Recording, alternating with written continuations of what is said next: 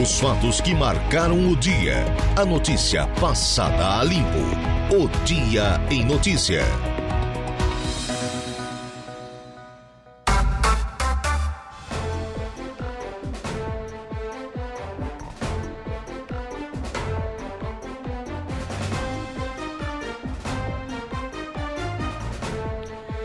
16 horas e 7 minutos, 16 e 7, essa é a hora oficial de Brasília. Boa tarde para você, meu amigo. Boa tarde para você, minha amiga. Sempre começando juntinho a sua semana aqui na companhia da Rádio Araranguá 95.5 FM. Estamos iniciando agora mais um dia em notícia e sempre com o oferecimento do nosso timaço de patrocinadores. Afinal de contas, estão conosco Januário Máquinas, a força a potência que a sua terra precisa está lá na linha de montagem da Januário Máquinas. Angelone Araranguá. No Angelone é assim todo dia a dia de super promoções, super ofertas para você e Impro. Conheça mais sobre as nossas linhas de botas de PVC e calçados antiderrapantes desenvolvidas para as mais diversas atividades e riscos. Trabalhos técnicos com Eduardo Galdino. Eu me chamo Laura Alexandre e juntos vamos até às 19 horas. Canais de contato para você interagir aqui com a nossa programação é muito fácil, 35240137. Esse é o nosso telefone fixo que mais toca, o que mais é acionado, o mais conhecido em Araranguá e região. 35240137. 37. Da mesma forma, à sua inteira disposição, o nosso WhatsApp 988084667 988084667. Estamos ao vivo na live do Facebook, facebook.com.br Rádio Araranguá e também no YouTube, lá o nosso canal é o Rádio Araranguá.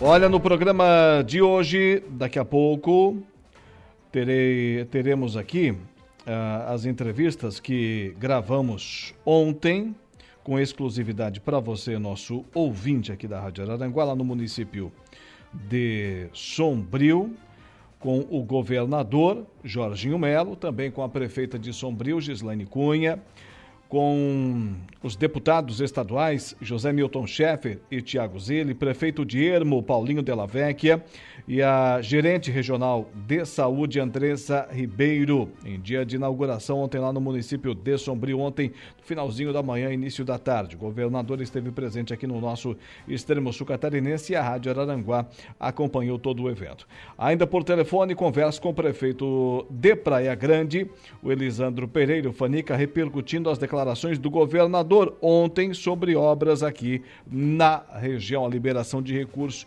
para o andamento posterior conclusão de obras importantes aqui para o nosso Vale do Araranguá.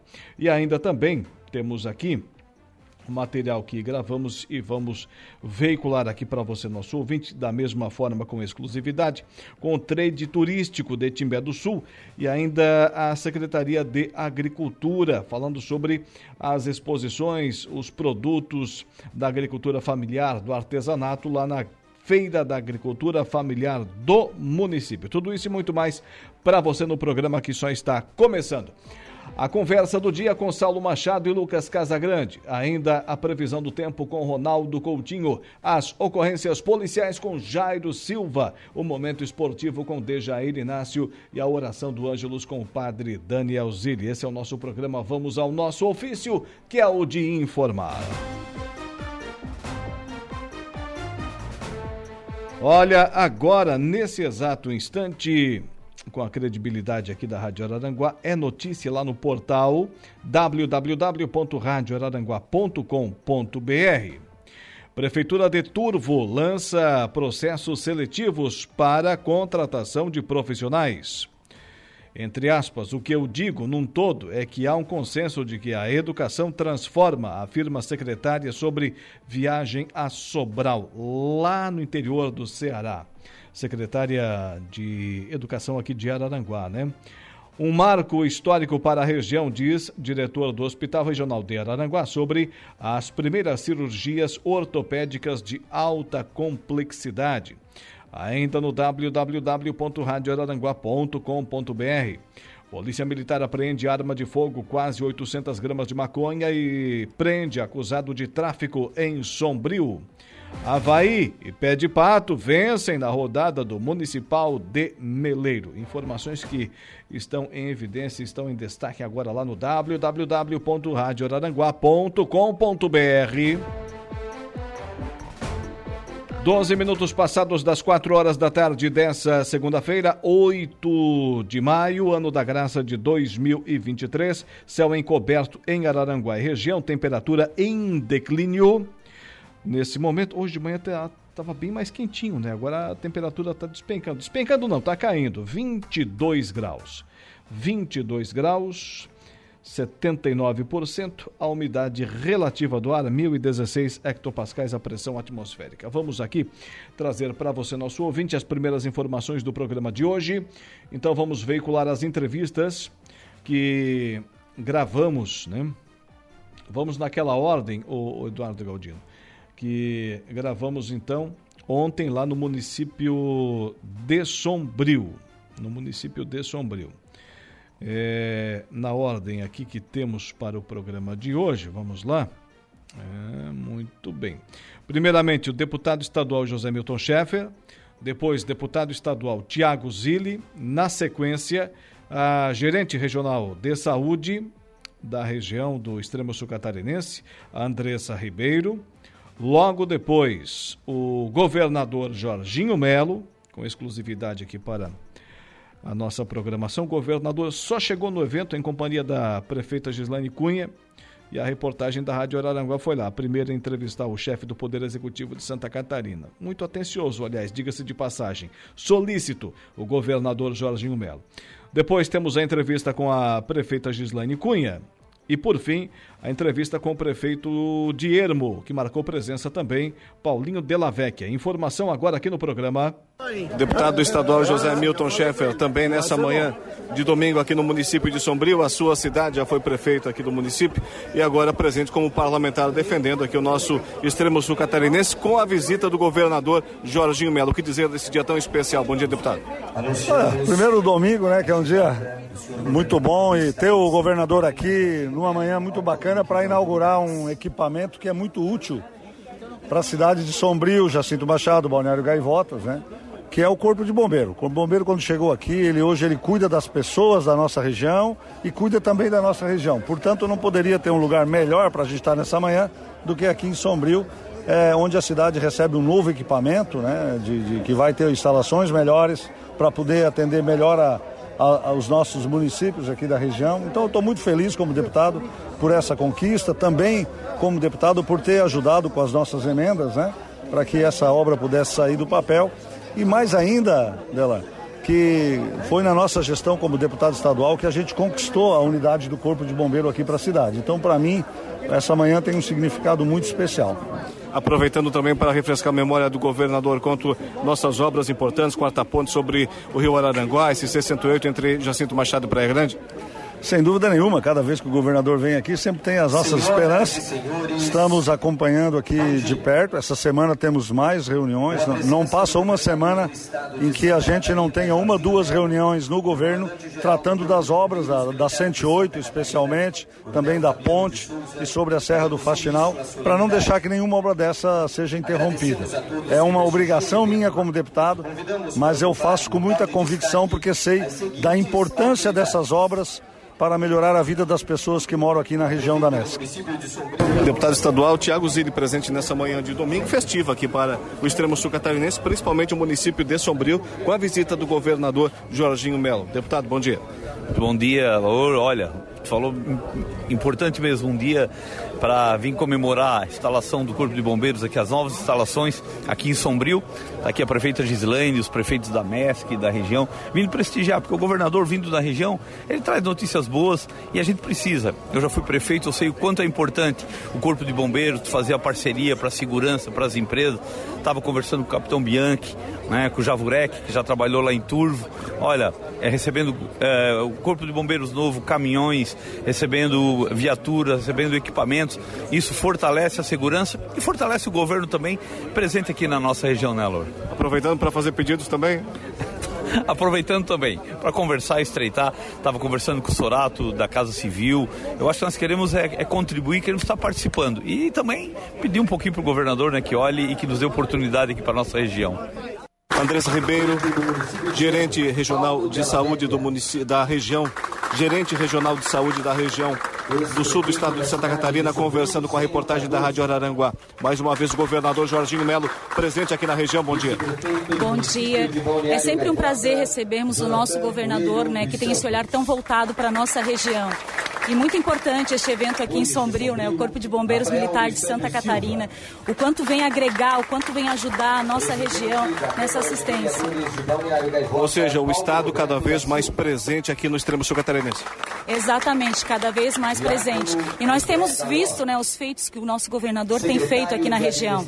Até ontem né, foi iniciada as primeiras cirurgias de alta complexidade do Hospital Regional de Araranguá. Então isso mostra né, a diferença que este governo já está fazendo aqui aqui no extremo sul catarinense. Governador, vindo ao extremo sul, dessa manhã de domingo, trazendo boas notícias? Sempre, né? Visitar a prefeita, uma prefeita dessa, a melhor prefeita do sul, não tenha dúvida. E vim aqui inaugurar essa instalação do bombeiro. Vou participar também em Criciúma, no jogo dos, dos talentos. Sim. Homenagem ao nosso querido Maico, né? Que está deixando a. E... Vai entrar em campo também, não? Vou entrar em campo. Só para dar um toquezinho inicial, né? Não estamos mais tão em forma assim. Falando de obras estruturantes aqui para a nossa região. Quarta ponte sobre o rio Araranguá e SC 108, entre Jacinto Machado e Praia Grande. Temos boas notícias? Daqui um pouco sim, nós vamos despachar a região por região. E ah, primeiro nós estamos recuperando as condições financeiras do Estado, né? Nós pegamos o Estado com déficit de quase 3 bi, Estamos fazendo um empréstimo agora de 1 bilhão e 300 para a gente recuperar as estradas estaduais. E devagarinho a gente vai colocando as coisas em dia, fazendo uma economia de 2 bilhões e 100 esse ano, né, para enfrentar essa, essa crise, essa crise financeira, porque antes foi distribuído muito dinheiro de forma irresponsável. Como o dinheiro não nasce em árvore, a gente tem que ter responsabilidade. Então nós estamos fazendo agora um novo programa até porque a justiça cancelou tudo, os outros, os outros tipos de, de crédito que estava sendo feito, de convênios, enfim. Nós vamos fazer com muita responsabilidade cuidando de Santa Catarina, fazendo as obras mais importantes em cada região. Já estamos elegendo as obras mais importantes, as que estão dentro do preço, as que são viáveis, as que dá desenvolvimento econômico e vamos fazer isso tudo. Então, a partir da semana que vem eu vou visitar regional por regional, chamando os prefeitos de cada regional e a gente acertando o que vai ser é, prorrogado o prazo, é, feito, uh, feito com que a construção continue dentro de uma nova perspectiva, readequando preço, prazo e etc. E as outras menores, conforme a necessidade, a gente vamos ajeitando. Para encerrar, mais uma vez prestigiando a prefeita Gislaine Cunha. Com certeza absoluta, ela é uma querida amiga, uma prefeita que nos nos orgulha muito pelo trabalho que faz, uma prefeita séria, uma prefeita que, que mudou a cara de Sombrio, eu não tenho dúvida disso, por isso que ela é minha parceira. Prefeita Gislane Cunha falando da reportagem da Rádio Araranguá, satisfeita mais uma vez com a presença do governador Jorginho Melo aqui, o extremo sul catarinense, e novamente vindo a Sombrio. Bom dia. Bom dia, com certeza, né? Um dia histórico novamente. Trazer o governador à cidade sempre é uma grande conquista, muito trabalho, também uma grande amizade. E agora entregando a toda essa população, essa obra belíssima, né, o, o, nobre trabalho do Corpo de Bombeiro, a parceria do Governo do Estado, do município de Sombrio. Então, a doação do terreno foi o município de Sombrio, através lá, começamos já no, no nosso querido ex-prefeito Zênio Cardoso, e nós, a gente deu continuidade, ajudou a buscar essas emendas e hoje consolidando esta manhã aí de agradecimento. Ou seja, cada vez mais o governo do estado sendo parceiro do município de Sombrio. Com certeza, né? Essa e tantas obras, hoje já vamos entregar, deixar nas mãos do nosso governador outros pedidos, né? Outros encaminhamentos para executar e efetivar aí muito, muitas coisas boas ainda para a nossa cidade de Sombrio. Satisfeito, prefeito? Muito satisfeito. Obrigado. Prefeito Paulinho Della Vecchia, prefeito do município de Ermo, conversando com a reportagem da Rádio Araranguá, prestigiando a visita do governador aqui no vizinho município de Sombrio. Tem que aproveitar as oportunidades e sempre também lembrar o governador do que o município de Ermo precisa, né, prefeito? Bom dia. Exatamente, Laura. Bom dia a todos os ouvintes da Rádio Aranguá.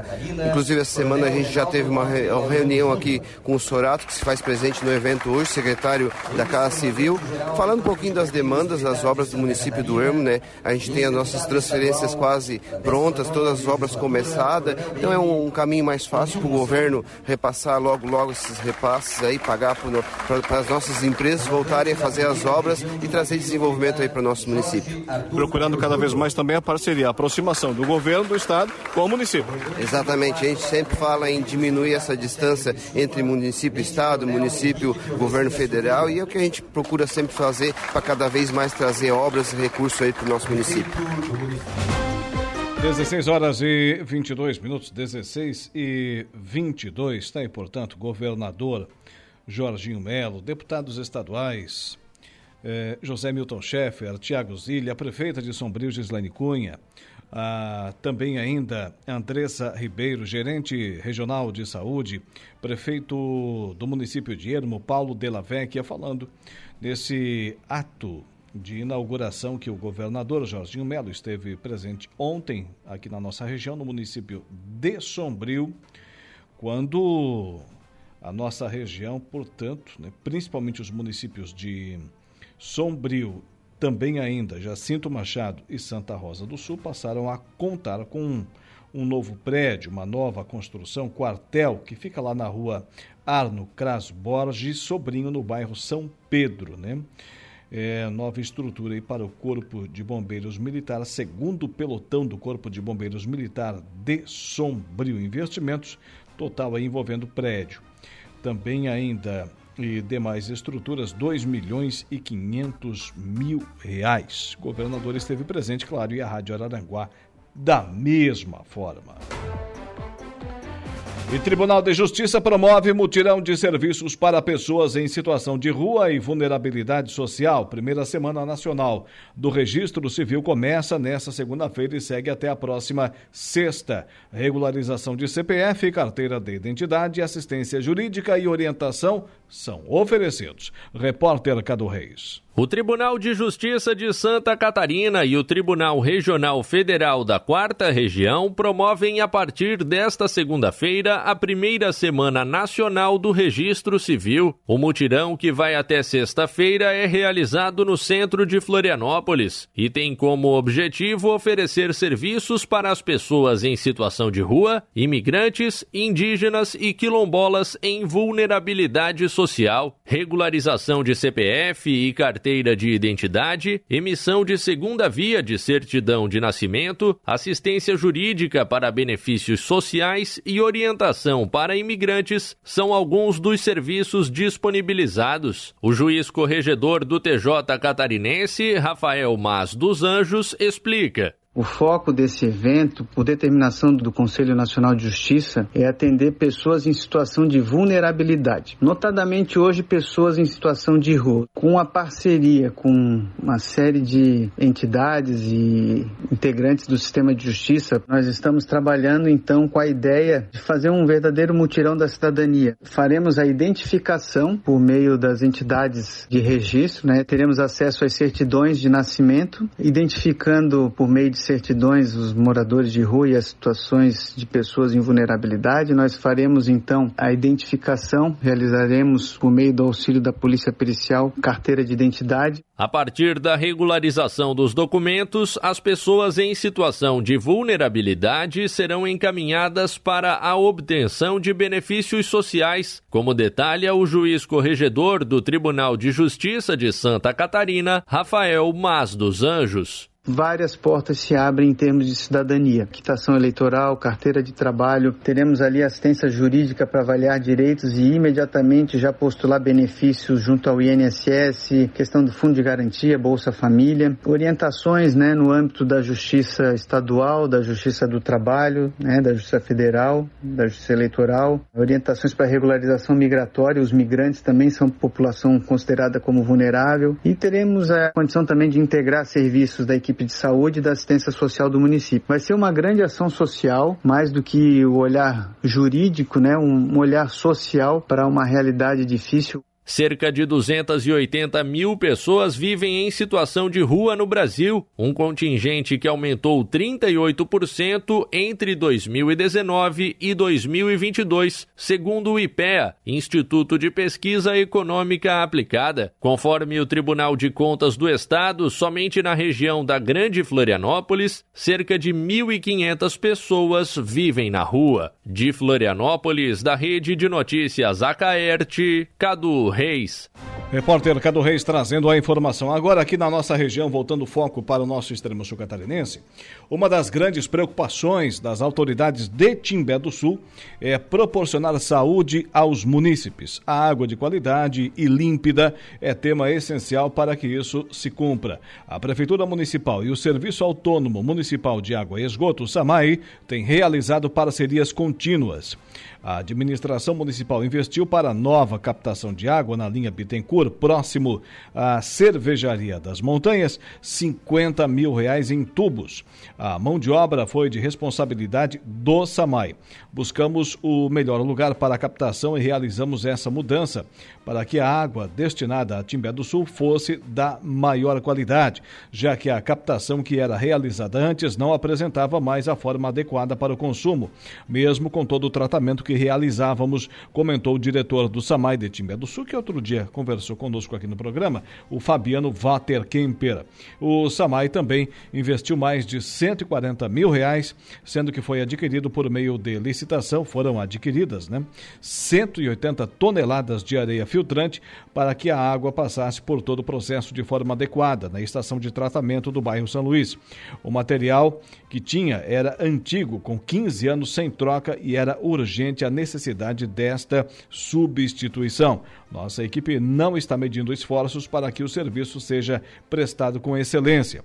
Buscamos recursos, parcerias e trabalhamos em finais de semana. São mais de 1.600 propriedades que serão beneficiadas diretamente em investimento de 300 mil reais para oferecer água ainda mais pura e cristalina, frisou Fabiano ainda como parte da parceria entre os dois órgãos, Prefeitura e SAMAI, e o pedido do vereador Sadi Vieira foi investido, foram investidos 150 mil reais com recursos da Prefeitura Municipal, com material e nova bomba, para que os moradores da comunidade de Rocinha e também Pé da Serra pudessem ter acesso à água do SAMAI.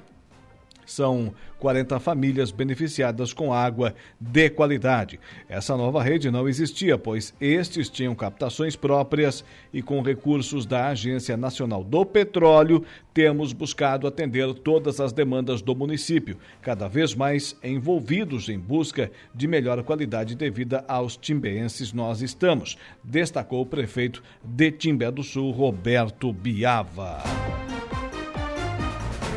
Falo para você, meu amigo, para você, minha amiga, da Januário Máquinas, potência, durabilidade, economia e a confiança em uma marca que atravessou décadas e continentes. Esses são os tratores da linha JP, líder de vendas e de resultados para o empreendedor do agronegócio. São 25 anos de uma empresa construída pelo empenho e obstinação de uma família, colaboradores e clientes. Januário Máquinas, a força que a sua terra precisa.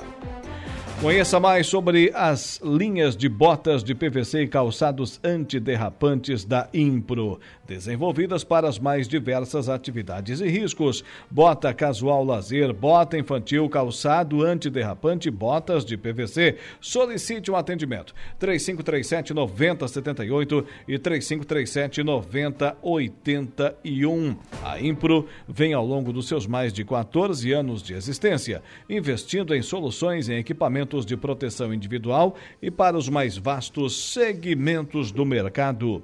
No Angelone, Araranguá, todo dia a dia, quem faz conta faz feira no Angelone e não escolhe o dia, porque lá todo dia é dia. Quem economiza para valer passa no açougue do Angelone e sem escolher o dia, porque na feira, no açougue e em todos os corredores você encontra o melhor preço na gôndola e as ofertas mais imbatíveis da região. Baixe o aplicativo e abasteça. Dudu, visse o vídeo da, da cobra aí no Rio Araranguá, não? É, tá fazendo sucesso na, na internet. O pessoal tá dizendo que é uma cobra, né? Mas de longe assim não dá para perceber. Sabe aquelas imagens tipo de OVNI assim? Todas as imagens de OVNI, né? Todas elas. Nenhuma é, é nítida. Quer dizer, às vezes não. É, nenhuma é clara.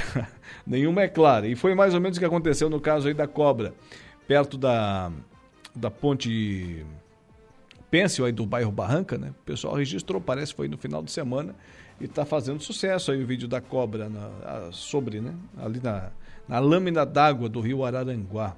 Se for uma cobra mesmo, o bicho é grande, hein? É, e está repercutindo bastante aí na, nas redes sociais.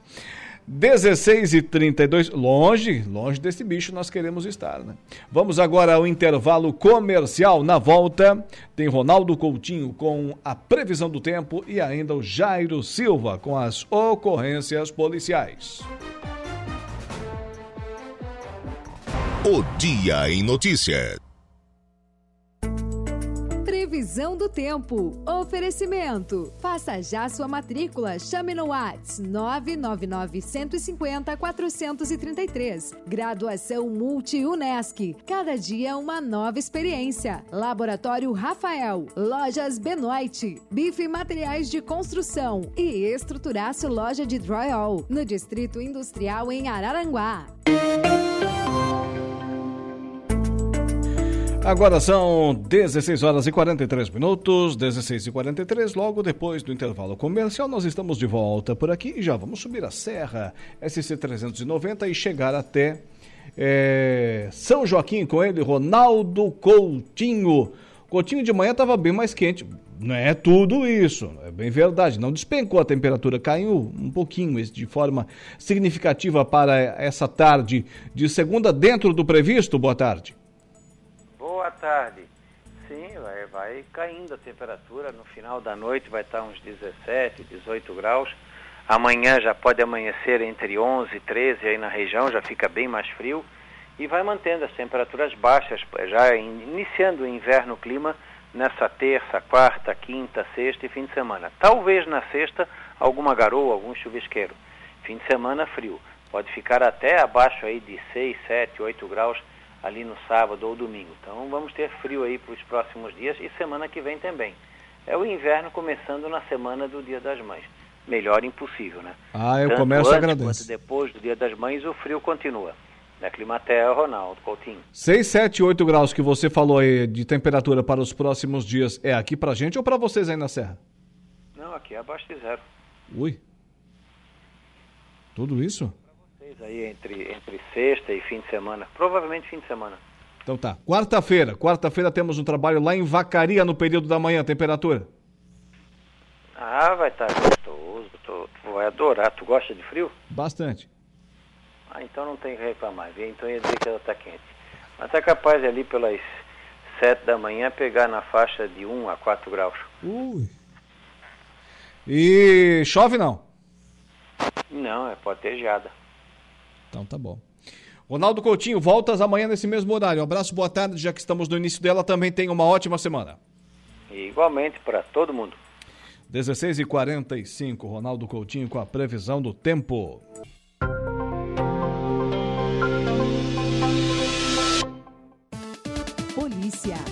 Oferecimento. Unifique. A tecnologia nos conecta. Autoelétrica RF Araranguá. E Eco Entulhos. Limpeza já. Fone 99 600 8000.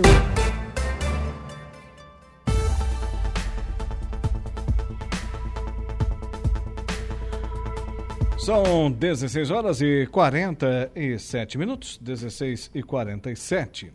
Mulher acusa, acusada de tráfico de drogas é presa pela Polícia Militar na Sanga do Marco. Jairo Silva com as ocorrências policiais. Boa tarde. Boa tarde, Alaona. Conforme a Polícia Militar, a ocorrência envolvendo o tráfico de drogas foi registrada no final da tarde de ontem, domingo, dia 7. Por volta de 18 horas, uma guarnição da Rocan foi acionada após receber denúncia de tráfico de drogas em uma residência localizada na Estrada Geral da Sanga do Marco, interior aqui de Araranguá. Logo após denúncias, o policiamento foi intensificado na localidade até a abordagem ser efetuada. Durante a ação, diversos veículos foram abordados, onde porções de cocaína foram encontradas com os ocupantes e todos afirmavam ter comprado de uma mulher que era o alvo das denúncias. Diante do flagrante, a guarnição fez a abordagem no imóvel, sendo que segundos antes adentrou um veículo no local, sendo esse abordado na residência e o casal relatou ter ido comprar drogas. Na casa foi abordada a suspeita do crime, uma mulher de 44 anos e seu companheiro, que no momento da abordagem atendia o casal.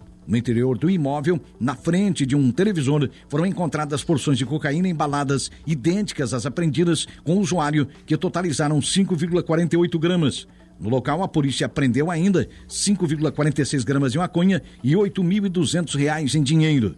Diante dos fatos, foi dada a voz de prisão à autora do crime de tráfico de drogas e conduzidas as testemunhas para a central de polícia. O Dia em Notícias está de volta.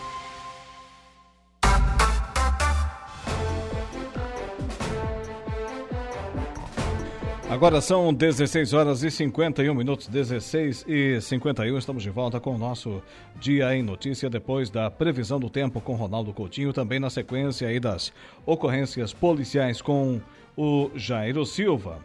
Lembrando que daqui a pouco teremos uma entrevista aí com o prefeito é, da Praia Grande, o Elisandro Pereira, o Fanica.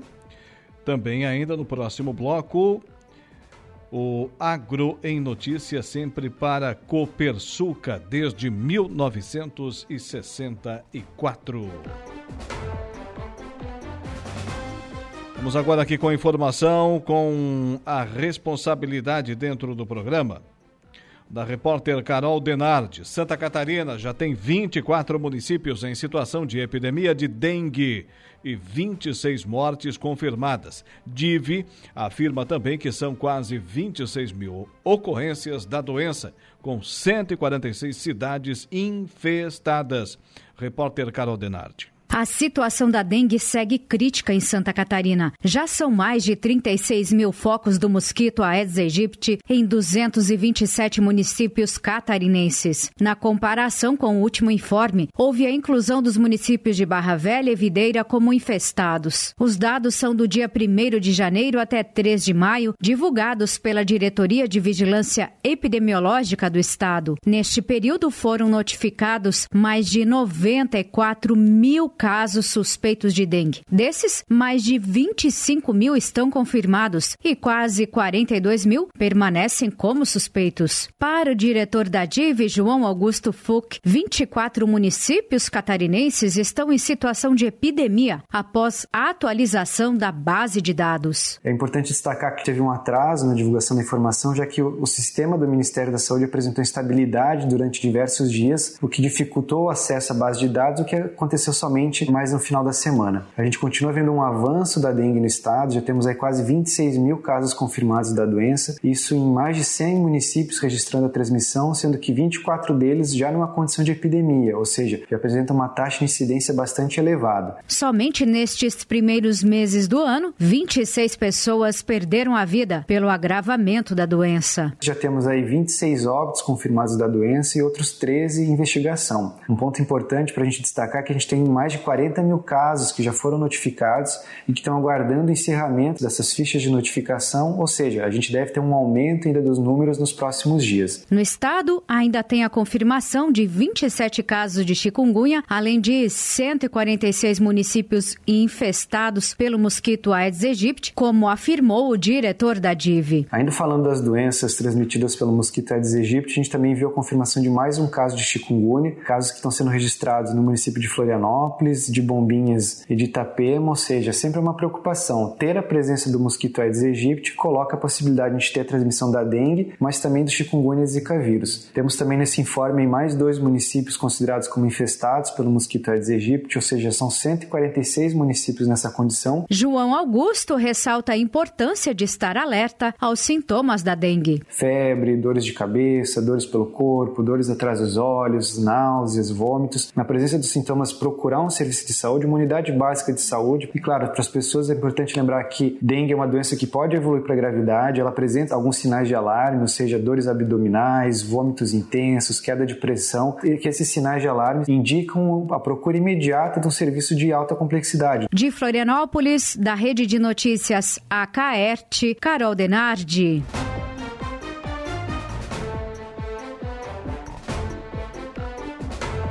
Repórter Carol Denardi trazendo a informação aqui dentro do programa. Olha que boa notícia, antes do intervalo comercial. O município de Nova Veneza, com pouco mais de 14 mil habitantes, contará com um novo instrumento cultural à disposição da população. No próximo dia 20 de maio, às 10 horas, na rua Nicolau Pederneiras, a Prefeitura inaugura o Espaço Cultural Família Brate Saquete, que vai abrigar a Biblioteca Municipal Acervo Celestino Saquete. O local irá contar com mais de 25 mil títulos e também será a nova sede da Secretaria de Cultura, Esporte e Turismo. O casarão da década de 1940 pertence à família Brat Saquete e está sendo cedido ao município em forma de comodato pelo período de 10 anos. Os livros que irão ficar à disposição para pesquisas no local pertencem a Celestino Saquete, hoje morador de Florianópolis, que fez a doação para a cidade. Será um novo espaço onde a população vai poder usufruir com muitos títulos da nossa literatura catarinense, brasileira e até estrangeira.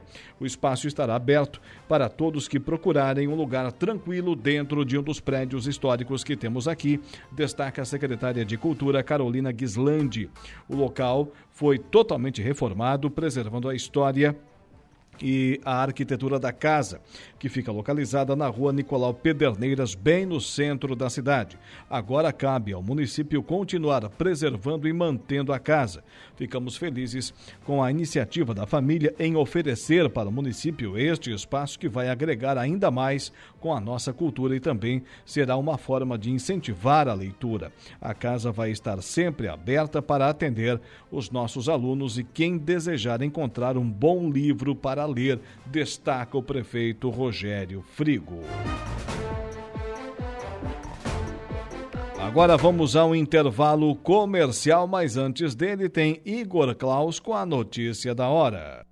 Voltamos com a notícia, Lour, que tarifa de pedágio da BR-101 Sul já está mais cara. Notícia da hora. Oferecimento: Giasse Supermercados, Laboratório Bioanálises, Civelto Centro de Inspeções Veicular, Clínica de Olhos São José, Lojas Colombo, Rodrigues Ótica e Joalheria. E Mercosul Toyota. A partir da última sexta-feira, entraram em vigor os novos valores das tarifas de pedágio em todas as praças da concessão da CCR Via Costeira em Santa Catarina. O reajuste anual é previsto em contrato de concessão e será de 4,16%, com base no IPCA. A alteração será praticada nas quatro praças ao longo dos 220,4 quilômetros da BR-101 Sul, administrada pela concessionária. Desta forma, o valor de R$ 2,40 passou para R$ 2,50. As quatro praças da BR-101 Sul estão localizadas em Laguna, Tubarão, Araranguá e São João do Sul. Eu sou Igor Klaus e este foi o Notícia da Hora. Os fatos que marcaram o Dia em Notícia. Muito bem, queria ter gravado o desempenho da Juliana aqui nos bastidores agora. Infelizmente não foi possível, não foi possível.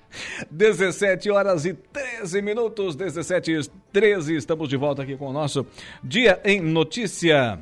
Daqui a pouquinho vamos conseguir a ligação, né, Dudu? Tá tentando aí? Olha, aplicativo Angelone é o novo jeito de você encher o carrinho. É bem simples. Baixe o aplicativo, se cadastre, acesse o canal Promoções, ative as ofertas exclusivas de sua preferência e pronto. Faça suas compras na loja, identifique-se no caixa e ganhe seus descontos. Toda semana novas ofertas. Aplicativo Angelone, baixe, ative e economize. Elisandro Pereira, prefeito Fanica da capital mundial dos Quênios, prefeito da Praia Grande. Boa tarde, meu amigo. Boa tarde, Alaoi. Boa tarde a todos os ouvintes da Rádio Araranguá. Um prazer aí estar falando com vocês aí nesse início de semana, né, Alaoi? Isso, mais um, um início de semana promissor aqui para a nossa região.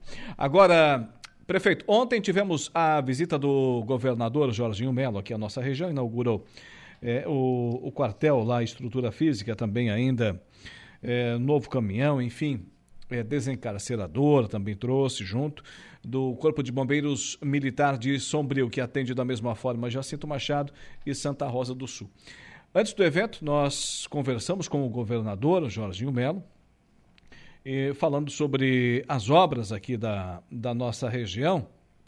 E o governador falando das obras que estão paradas, como, por exemplo, a pavimentação da SC 108 entre Jacinto Machado e Praia Grande. Por sinal, com as chuvas que tivemos aí no final de semana, né, nos últimos dias, recebemos quase que uma dezena de vídeos de usuários, moradores ali daquela região entre Jacinto e Praia Grande, que estão passando por um problema seríssimo, porque boa parte é, da base para para a futura pista, né, para o futuro asfaltamento, foi feita aquela base, foi colocada ali em argila, em saibro, e com essa chuva que cai, vira um pesadelo para os usuários e, e também, claro, moradores ali daquela região. Claro que o prefeito deve saber disso.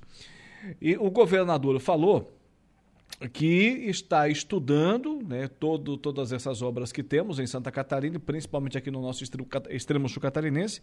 Disse ele que as obras estão paradas até a segunda ordem e que dinheiro não dá em árvore. Foi o que disse o governador. O que, que o prefeito tem de informação a respeito desse assunto e o, como avaliou essas declarações do governador?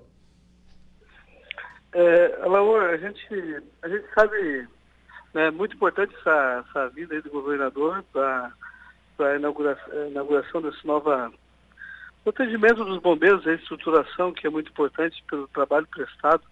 Né? É, então, quanto mais estiverem estruturados e poderem dar um bom atendimento à população, principalmente nessa questão de, de prevenção, e às vezes quando o acidente acontece, né?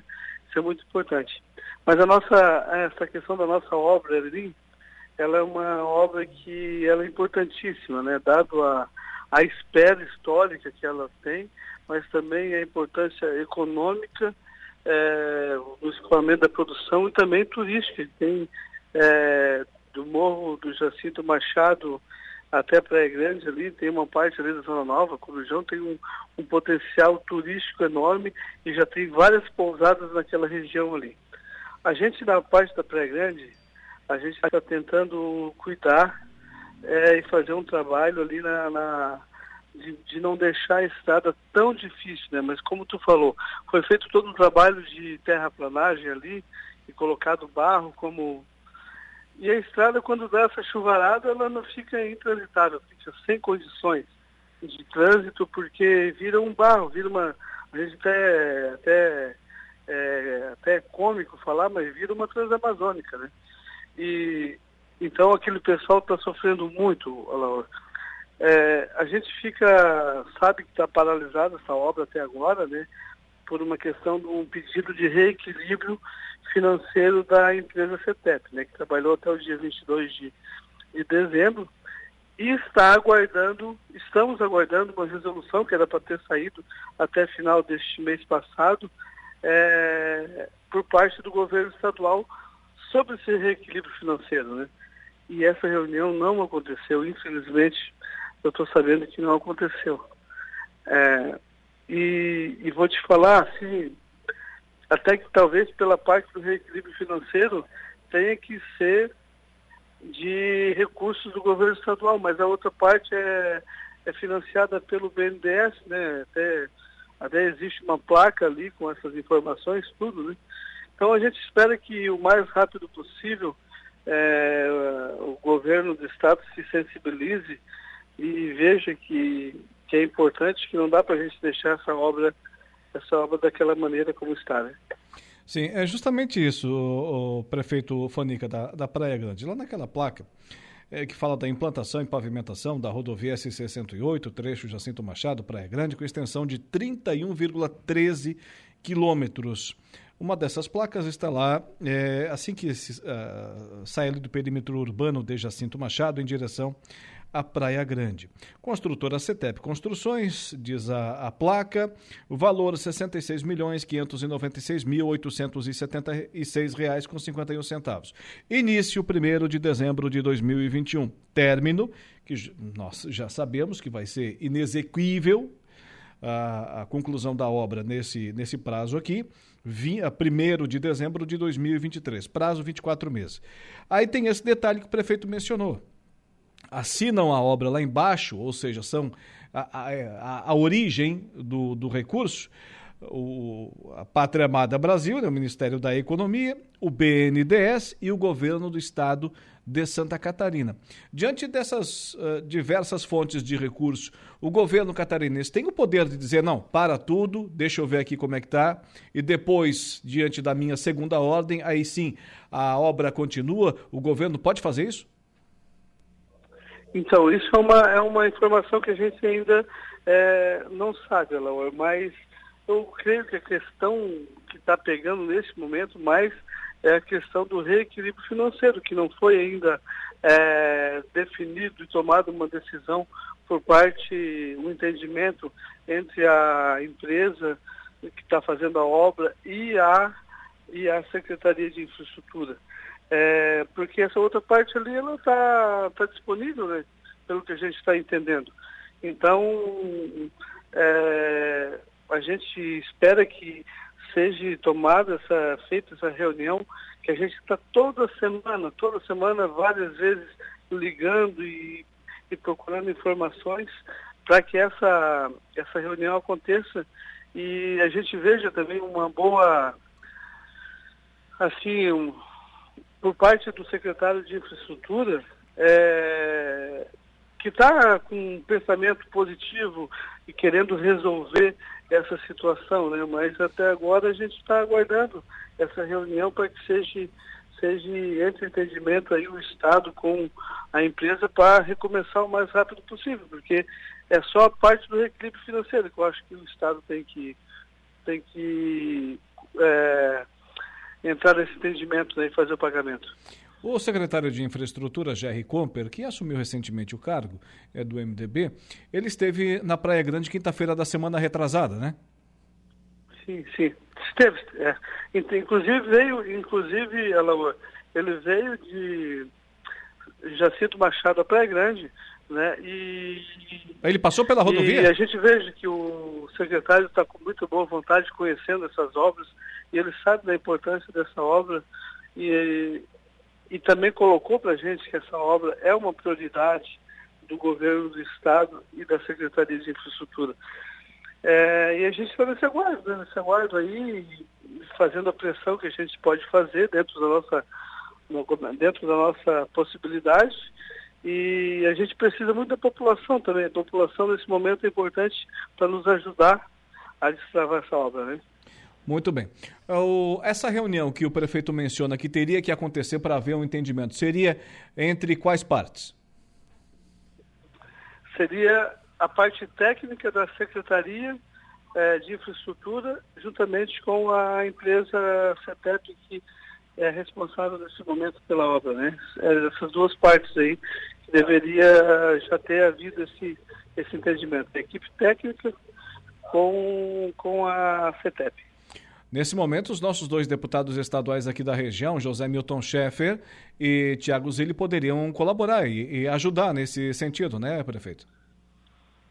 Sim, eles, na verdade, eles estão fazendo isso, né, bastante, estão bastante ativos e bastante atentos a essa situação, é, tanto o deputado Zé Milton também como o deputado Tiago Zilli, mas é, é, é mais uma questão técnica mesmo, né, que os deputados podem, podem é, ajudar bastante nessa situação e estão ajudando, né? Sempre, sempre atentos a essa, essa, essa situação. Na semana ainda falei com o deputado Zé Milton, né?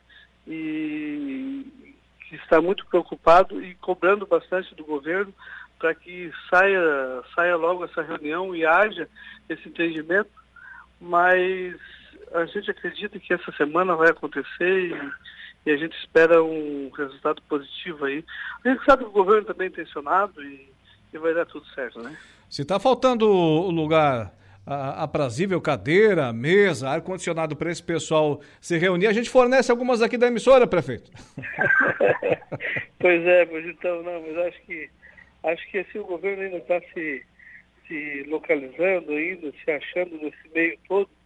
E, enfim, mas ela, eu acho que, que a gente agora vai ter que pressionar bastante, né? É, a população, a, a gente sabe que há uma pressão E a gente recebe isso diariamente das pessoas, né, cobrança, porque ela ficou numa, num ponto, a obra, que ela não pode parar. Não tem, não existe como parar. Isso vai gerar transtornos muito grandes aí, um prejuízo muito grande. Para o próprio Estado também, que, que tem o escoamento da produção e isso gera, gera impostos para o Estado, para os municípios, né? É prejuízo para todo mundo, né? É, se o governador diz que a obra é cara, ela está ficando cada vez mais. É, tendo cada vez mais recursos eh, para serem utilizados na medida que o tempo passa, né? Realmente, realmente. Além desse prejuízo de escoamento, produção e o trânsito que passa ali, é, tem toda essa questão de que vai encarecendo cada vez mais, né? E isso é prejuízo, prejuízo para os cofres públicos, né? Impostos que a, as pessoas pagam e que, que poderiam já estar bem adiantado e, e, e, e fica, às vezes, sendo demorado por umas questões que a gente não entende às vezes direito ainda. Né? Nessa questão do, do aterro, por exemplo, nós passamos lá faz uns, uns 20 dias no trecho e, e a parte que é colocada de, de saibro ali, de, de terra mesmo, né? Boa parte disso já se perdeu com a chuva que está caindo aqui na região. Então o governo, se quer realmente economizar, não quer ter prejuízo, vai e faz essa obra de uma vez, né? É, na verdade, é, tem, tem as partes que o mato já cresceu novamente, né? Porque a parte mais difícil foi feita, que são, eu acho que 70% dos bueiros das obras de arte foram, foram concluídas e, e também a parte de demarcação, demarcação da, da faixa de domínio das propriedades foram feitas também. Sim. Então isso, isso isso que é a parte mais difícil, né, Está pronto, né? Sim, exatamente. Prefeito, para concluir, vamos de notícia boa e falando nisso, obras da Serra do Faxinal seguem a todo vapor? As obras do Serra do Faxinal estão seguindo a todo vapor, né? A gente, inclusive, semana passada tive uma reunião com o pessoal da, da Fraga. Eles ainda não eles ainda não receberam pagamento ainda este ano ainda por parte do governo, mas estão tocando a obra, né? E porque também essa obra ela é importante. Essa já é uma obra que ela tem uma importância muito grande para a região toda, uma obra sensível, com uma documentação é, ambiental que foi muito difícil de a gente conseguir, a gente está com tudo na mão. E a empresa está tocando, é, ainda com os recursos próprios da empresa, mas está tocando e na semana passada a gente teve uma, uma, uma posição positiva da Secretaria do Estado para a empresa continuar a, a obra que eles vão efetuar o pagamento. Tá certo. Prefeito, agradecemos mais uma vez a sua atenção para com os ouvintes da Rádio Aranaguá, principalmente seus munícipes aí de Praia Grande. Tenha uma boa tarde, boa semana. Obrigado, Laura. Boa tarde e uma boa semana para todos. Prefeito Fanica, Elisandro Pereira, chefe do Poder Executivo da capital mundial dos Canyons. Então é o seguinte, né? Se realmente está faltando cadeira, mesa, carpete, né, Dudu? Ar-condicionado, um cafezinho quente, doce, ou sem açúcar mesmo, na medida do, do pedido de cada um, para esse pessoal se reunir, a gente fornece aqui um ambiente, né? Para o pessoal aí da, da empresa. E também ainda da Secretaria de Infraestrutura entrar no entendimento e dar sequência à pavimentação da SC 108 entre Jacinto Machado e Praia Grande. Agora, no final da entrevista do prefeito, chamou a atenção uma informação. Já estamos no dia 8 de maio. 8 de maio. E até aqui o governo do estado não pagou nenhuma parcela para a empresa Fraga que está fazendo a, a pavimentação lá da Serra do Faxinal? Não houve nenhum pagamento, é isso? Daqui a pouco essa empresa para e daí é mais uma obra paralisada aqui na nossa região. E olha, já deu tempo para o governo do estado ficar a par né, do que tem e o que não tem. De obra em andamento e do que tem e não tem no caixa para pagar no estado de Santa Catarina. Né, já estamos no final quase do primeiro semestre. Praticamente cinco meses já foram embora. Então já deu para ficar a par da situação.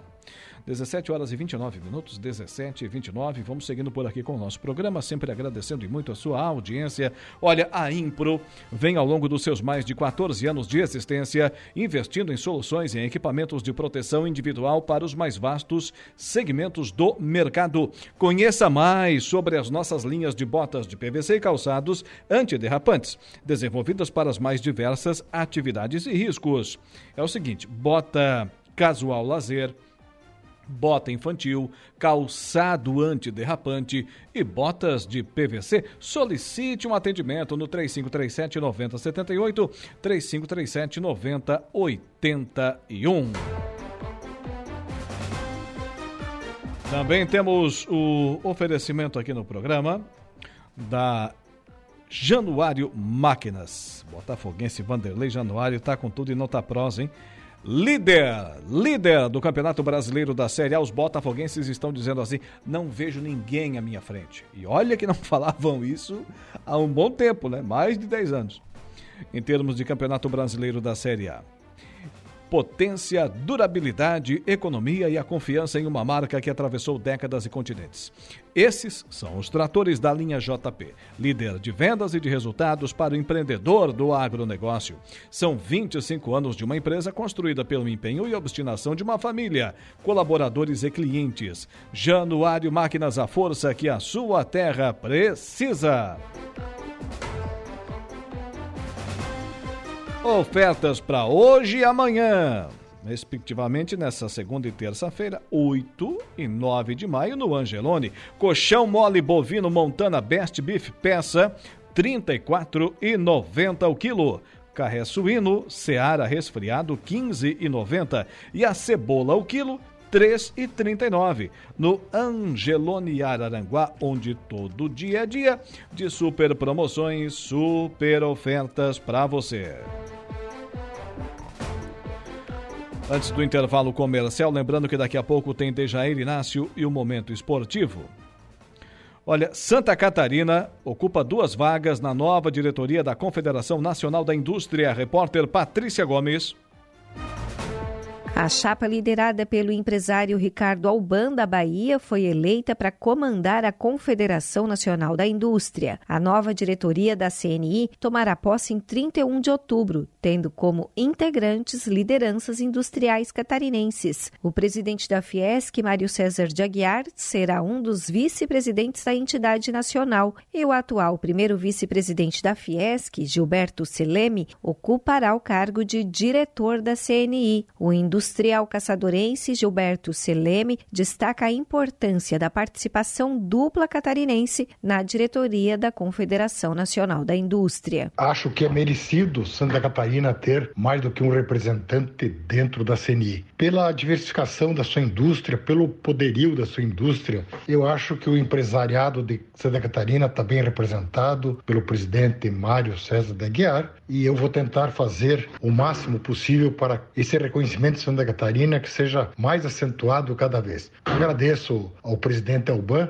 que deu essa deferência a esse grande estado que é Santa Catarina. A chapa liderada pelo empresário baiano foi a única inscrita. A proposta é de revitalização do setor industrial com resultados concretos para a indústria brasileira. O presidente da Fiesc, Mário César de Aguiar, que será um dos vice-presidentes da CNI, reforça que a proposta da gestão de Ricardo Alban é buscar o fortalecimento do setor. A nova chapa, liderada pelo Ricardo Alban, tem por objetivo reindustrializar o Brasil, fortalecer a nossa indústria a indústria tem um papel importante na economia brasileira e precisa ser fortalecida. Então, a questão da inovação, da melhoria da gestão das empresas, a internacionalização, são todos objetivos que foram elencados pelo engenheiro Ricardo Alban como uma das metas principais para o desenvolvimento dos seus próximos quatro anos à frente da Confederação Nacional da Indústria. O empresário industrial Antônio Ricardo Alvarez Alban, de 63 anos, eleito o próximo presidente da CNI, é atualmente o presidente da Federação das Indústrias da Bahia. De Florianópolis, da Rede de Notícias Acaerte, Patrícia Gomes.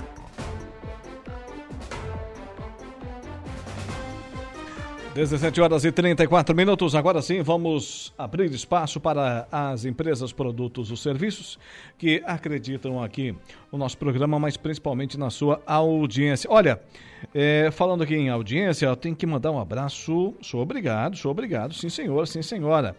Pessoal que está dando o like lá na nossa transmissão, a Nadir Machado. Obrigado, Nadir. Aquele abraço. A Marne Costa também. E o Valdeci Batista de Carvalho. Obrigado, gente, pelo carinho. Agora sim, intervalo comercial. Daqui a pouquinho estaremos de volta.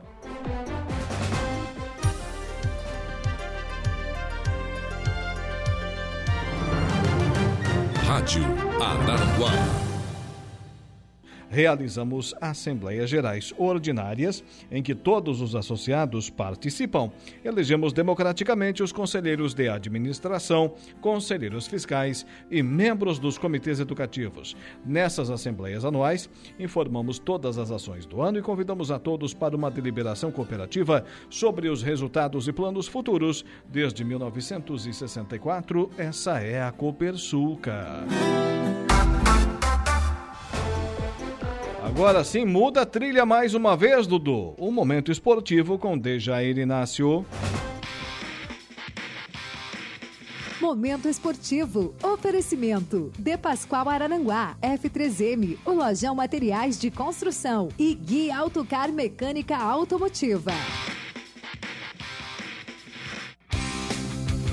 Começou o Municipal no Arroio do Silva. É isso, Dejair Inácio. Boa tarde. Boa tarde, Alaor. Boa tarde, ouvintes. Começou o Campeonato Municipal do Balneário Arroio do Silva, Taça Arroio Center, que ontem teve aí, então, portanto, a rodada inaugural, a rodada de estreia cerimonial de abertura e tudo mais. O atual campeão Juventus começou bem, vencendo placar de 2 a 0 a equipe do Grenal. E o Chelsea também venceu na competição placar de 3 a 2 contra a equipe do Golfinho. Lembrando que todos os jogos acontecem lá no estádio Severo Scaini. A próxima rodada só no outro domingo subseguinte, já que no próximo domingo é dia das mães, né? Um dia sagrado, enfim.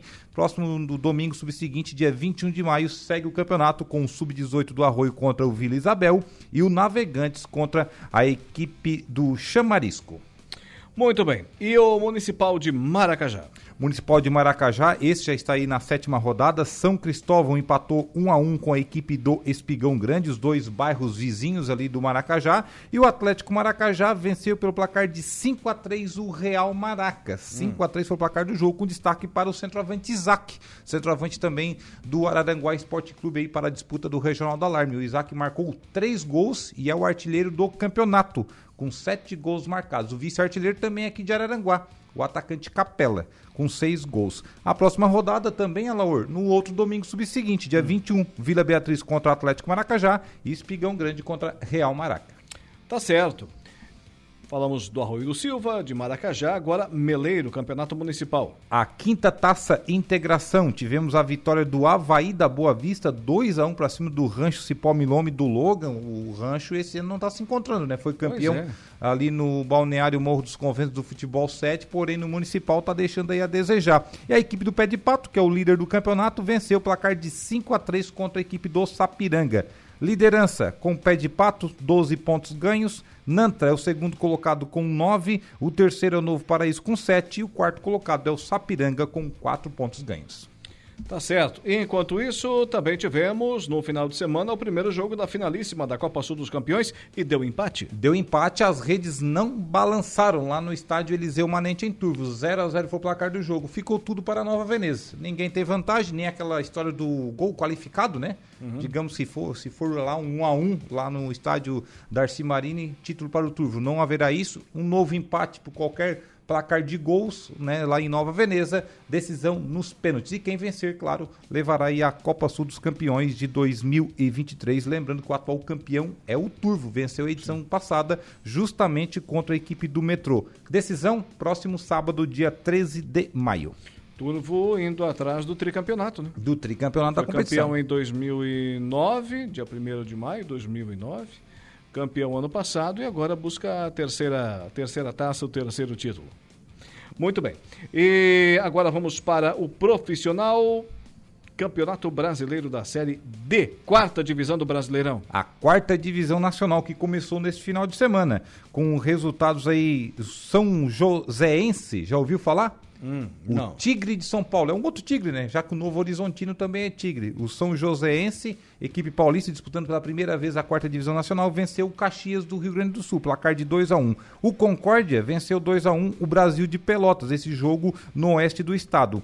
O Aimoré empatou em 0 a 0 com o Ercílio Luz e o Camboriú venceu o Novo Hamburgo lá em Novo Hamburgo, placar de 3 a 0 Ou seja, placar aí bom para os catarinenses, né? Duas vitórias e um empate, os três catarinenses na disputa. O Camboriú, o Ercílio Luz e também a equipe do Concórdia. Foi assim também a rodada extremamente interessante para os catarinenses na Série C?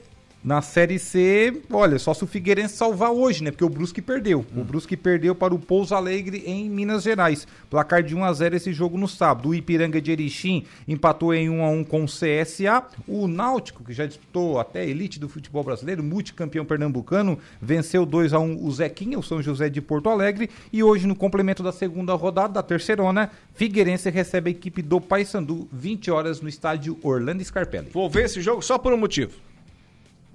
Tem lá o, o patrocínio do Paysandu, tu sabe de quem que é? Hum. Lá em Belém do Pará, uma empresa do Turvo. É mesmo? Tá lá sobre o, o número Realengo Alimentos. Olha só que legal. É, rapaz, o pessoal é, que vende muito arroz lá para cima, né?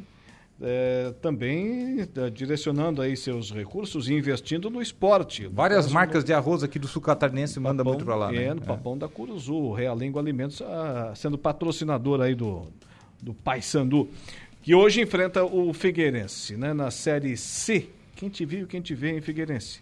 Toda aquela pompa dos é, anos 90, né, início dos anos 2000. Então tá. E na Série B? Quinta rodada começou com vitória goleando o Botafogo de Ribeirão Preto na sexta-feira à noite, placar de 3 a 0 fora, tá? Lá em São Paulo. Botafogo 0, Vitória 3. O Criciúma, o líder da Série B com 13 pontos, venceu 2 a 1 Ituano no sábado no Heriberto Wilson. O Mirassol ficou no 1 a 1 com Vila Nova, também tivemos Sampaio Correia vencendo Juventude 2 a 1. O Havaí venceu a Tombense lá em Minas Gerais, placar de 1 a 0. A Chapecoense empatou em casa com o Novo Horizontino 1 a 1, o mesmo placar para CRB e ABC de Natal. A Ponte Preta ficou no 0 a 0 com o CSA. O Esporte venceu o Guarani placar de 2 a 0 e hoje no complemento da quinta rodada teremos Atlético de Goiânia contra Londrina lá no Antônio Ascioli às 20 horas. E o Criciúma se mantendo na liderança aí, né? Se mantendo, se mantendo muito bem. Uma vitória maiúscula do Criciúma, foi melhor durante toda a partida. Enfim, o Criciúma vem vencendo ah, e não, convencendo. Não, bom, se foi melhor ou não, isso é uma outra questão. Mas o futebol do primeiro tempo do Criciúma foi sofrível. Foi sofrível, no só segundo coisa, tempo, não levou sim, susto, né? Aí o time deslanchou. Só o Gustavo naquela reta final ali dos 40 que resolveu dar um susto na torcida, né? É. Mas o Criciúma fez 2 a 0 poderia ter feito 3, né? Poderia ter feito 3 até 4, acabou desperdiçando as oportunidades, depois sofreu um gol e acabou levando aquele susto na reta final, mas é normal, né? Toda equipe faz 2 a 0 toma um gol, acaba se recolhendo ainda mais terminando o jogo. E acabou o Gustavo que dando um susto no torcedor de mais uma vez, né? O torcedor do Criciúma é um espetáculo à parte é a torcida que está dando né, um banho aí na Série B do Campeonato Brasileiro, e umas que está dando um banho aí no, no, futebol brasileiro, né? Vai ao estádio, comparece mais de 15 mil pessoas novamente no Majestoso. É, o, o, o Criciúma, o Criciúma dependendo aqui dos resultados, não, dependendo não, porque se o Atlético Goianiense vencer o, o seu jogo, né?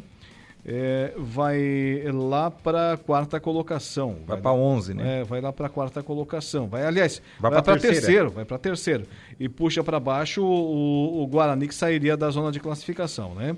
Então o Cristiúma ficaria é, quatro pontos quatro pontos do, do quinto colocado. Já vai criando uma gordurinha. É, já tem uma vantagem considerável. Para cinco rodadas, né, o Alaor? Agora vai pegar uma pedreirinha, né, fora de casa. O Vila Nova, que atualmente é terceiro colocado. Ah, não, pedreira, esse tipo de jogo que é bom. Confronto direto. Ótimo. É um time que vai atacar o Criciúma. Isso aí é maravilhoso, né? Exatamente. Para o esquema do Tencate, isso é uma maravilha. Ainda mais que pode ter a volta do Marquinhos Gabriel aí, e também viu? do Fabinho. Isso já faz a diferença. O Criciúma vai que, que belisca lá três pontos, né? Como fez contra o, o Ituano, confronto direto. Olha a diferença hoje do, do Ituano para o Criciúma, sete pontos. E se o, Itu, o Ituano vencesse aquele jogo contra o Tigre, poderia hoje estar em igualdade de condições. Um aproveitamento de 86% em cinco rodadas, ninguém tem hoje no Brasil. É, e se então, se o Criciúma vence o Vila Nova, abre aí, dependendo, o Vila Nova também tem um jogo atrasado, né? o, o Criciúma pode abrir três pontos do Vila Nova. Aí fica bem confortável, Melhora assim. bastante. Lembrando que hoje que o, outro catarinense aqui na competição é o Havaí, está na décima colocação com seis pontos, também cinco jogos já realizados, né? E na zona de rebaixamento. Agora tem um clássico o Havaí, né? Contra a Chapecoense no final de semana. Sim, Chapecoense desce, que vem logo depois ali na tabela de classificação, em 11 com cinco pontos. Aí em 17 na zona de descenso, na zona de rebaixamento, temos hoje um paranaense, um gaúcho, é, o outro lá, o CRB, no Clube de Regatas Brasil, é do Rio É o Grande Ceará, né? Não. 17 é o Ceará. Décimo no... Não, décimo nono tá aqui o CRB na minha tabela de E o classificação. Ceará é o 17. Não, é o décimo sétimo é o Londrina para mim aqui. Para mim aqui é o É? é o Ceará. Tá diferente, enfim. Tá mas- diferente. Ma- Mas estão com quatro pontos, é, É, a mesma tá tudo coisa. igual ali. Lá de- do Rio Grande do Norte, CRB e o ABC também, né? O ABC de, de Natal. É, Londrina, Juventude, CRB ou Ceará, lá, lá em cima, né? E o ABC. São as equipes que estariam hoje na zona de, de rebaixamento. O E esporte Criciúma, começa mal também, né? Tem apenas quatro longe pontos. disso. Né? É, o esporte, mas também tem só dois pontos, jogos disputados, né? É, e tem dois jogos a menos, né? Ganha esses dois jogos já Não, muda dois não, três jogos. É que vai jogar hoje ainda, né? Sim. Pode ir lá para três cima, jogos. né? Por exemplo, o, o esporte está aqui com quatro pontos. Vence os três que falta, né? São nove, vai lá para 13 também. Muda tudo. É verdade. É que o esporte, né? Lembrando que estava na disputa do Campeonato Pernambucano. Né, que terminou também mais lá da tarde em Copa do relação. Nordeste. E da Copa do Nordeste, que ele chegou até a fase final ali. Então, é, acabou coincidindo datas. A Copa do Nordeste, juntamente com o Campeonato Pernambucano, é, principalmente o Pernambucano, né? Que todos os estaduais terminaram antes da, dos, dos campeonatos nacionais. E, a, e o Pernambucano acabou atrasando um pouquinho mais. Teve jogos adiados e tudo mais. A Federação Pernambucana teve um impasse lá no início. Acabou atrasando aí o início do campeonato. Série A, com a liderança do Fogão. Série A, liderança do Fogão. Mais uma rodada do Botafogo na liderança. Aliás, quatro rodadas, os líderes não têm treinadores brasileiros, os quatro primeiros colocados. O Botafogo Hum. Ora, ora, pois, pois. é o Portuga, Luiz Castro. O Palmeirense é o Portuga, Abel Ferreira. O terceiro Como é que é o colocado, Palmeirense? Cruzeiro. O Palmeiras. Palmeiras é o segundo colocado. O terceiro também é um português. Hum. É o Pepa, técnico do Cruzeiro. O quarto... O Pepa? Pepa. Ah, não, tava confundindo, O quarto o é o treinador do Fortaleza, é um argentino, o Voivoda. E ainda tem muitos né, estrangeiros, tem o Eduardo Cudê no Só Galo vai, que tá apare- mal. só vai aparecer o Dorival Júnior ali com o São Paulo em quinto. Pouco sabe, mas o Bahia é treinado também por um português, o Renato Paiva, o Bragantino pelo Pedro Caixinha, o Galo pelo argentino Eduardo Cudê, que tá numa fase danada, assim como o São Paulo, que já perdeu três no Brasileirão, né? Sim. O pessoal já quer o pescoço lá do São Paulo. Então, os resultados do final de semana. O Cruzeiro venceu o Teu Santos, placar de 2 a 1 esse jogo lá no estádio Independência. Resultado normal. É. Depois o Santos ganha em casa, troca de pontos É, com o Cruzeiro. sei. É, de- É. jogo de gigantes é normal isso aí. É expectativa. O Fluminense ficou no 1x1 com o Vasco da Gama, esperava o Fluminense jogando mais, o Vasco fez 1x0 e o Fluminense só empatou no segundo tempo. O América Mineiro perdeu em casa para o Cuiabá, 2x1, teve o goleiro expulso, o gol do Cuiabá saiu só nos acréscimos e tudo mais, foi um jogo assim meio embaçado. O São Paulo venceu o Internacional, placar de 2x0 ontem no Morumbi, jogo normal também, que depois aqui em Porto Alegre é outro, outros dizeres. É normal, cada um não vence na casa do outro. Teu time tá fraco, hein? Ou se não, cada um O vence que em casa. jogou nesse final de semana? Jogou na- não, nem jogou. O Internacional contra o São Paulo. Tu quer dizer que nem jogou, Foi né? digno de piedade, digno de ter dó mesmo do um torcedor chute colorado. a gol em 100 minutos de partida. É um absurdo. Não. O Atlético Paranaense virou pra cima do Flamengo, placar de 2 a 1 ontem na Arena da Baixada. O Bahia fez 3 a 1 no Coritiba. O Botafogo, líder do campeonato por mais uma rodada, venceu o Atlético Mineiro, placar de 2 a 0 esse jogo no Engenhão. Também tivemos o Palmeiras sem dó, sem piedade contra o Goiás, que estava com jogador a menos desde o final do primeiro tempo. 5 a 0. Estava 1 a 0, teve um expulso. Aguentou o Goiás, né? Aguentou 2 a 0 por um tempão. Quando abriu a porteira, não fechou mais. Deu 5 a 0 para o Palmeiras lá no estádio da Serrinha. E o Grêmio empatou em 3 a 3. Teve sempre à frente do placar. Acabou nos minutos finais também deixando de empatar aí contra o Red Bull Bragantino 3 a 3 o placar na Arena em Porto Alegre. Renato hoje Gaúcho tá pedindo dois meias. tá pedindo dois meses e tá desmerecendo o seu elenco, né? É. Tá dizendo que o que não tem, que tem em casa não presta, né? tá aguardando o mês de julho vir para abrir a janela, segundo ele, né? Tá pedindo um par de meias. O Renato Gaúcho. É, ele quer abrir a janela para entrar um furacão ali, digamos É. assim. Hoje, no complemento da rodada, teremos Corinthians e Fortaleza, esse jogo na Neoquímica Arena, às 20 horas. O Corinthians também que vive dias de lástimas também, né? E sabe o que acontecerá se o Corinthians em casa, por exemplo, só empatar com o Fortaleza? Flamengo no Z4. Flamengo na zona de rebaixamento. E se perder, sabe o que acontece? O Corinthians continua mais uma rodada no Z4. É, é, ou um ou outro, né? Ou um ou outro. As duas maiores torcidas do país, segundo elas mesmas, né? é, estarão aí na zona de rebaixamento. Ou Corinthians ou Flamengo ao final da quarta rodada do Campeonato Brasileiro da Série A. É claro, é evidente que tamo, temos aí o campeonato inteiro pela frente, mas já pode ser um indício do que será o ano para esses clubes, né? Tanto o Flamengo contra, quanto também o Corinthians, né? É, é início, é tudo, tem todo um campeonato pela frente, teremos lá trinta e tantas rodadas, mas só que já dá para ver que tá a panela de pressão tá fervendo, né? Já tá com tá com aquela tampinha ali já vermelha. É, o Flamengo, por exemplo, a explodir, né? Perdeu o Carioca para o Fluminense, o Corinthians, a exemplo de Santos e, e São Paulo, não foi sequer para a fase decisiva do Campeonato Paulista. Então, olha, tem que realmente rever os seus conceitos, senão daqui a pouco a competição termina. É. O Flamengo a gente veja uma crise técnica, né? Que eu acho que necessita não só a, a- necessitava nesse caso a troca de treinador, como aconteceu, mas também a troca de figurinha necessita. Tem muitas caras manjadas. Foi aquilo que eu falei aqui. Tá na hora de, de fazer uma rodagem no elenco. Já o Corinthians é a mesma coisa. Muita gente velha, precisa de gente nova, só que o Corinthians não tem poderio ofensivo para contratar, aí é complicado. Depende muito do Roger Guedes. É. Muito bem. Então tá, seu Dejair Inácio, voltas amanhã nesse mesmo horário? Com certeza. Um abraço até lá, Laura. Boa noite. Dejair Inácio volta amanhã aqui com o seu Momento Esportivo. Momento de reflexão e fé. A hora do Ângelos.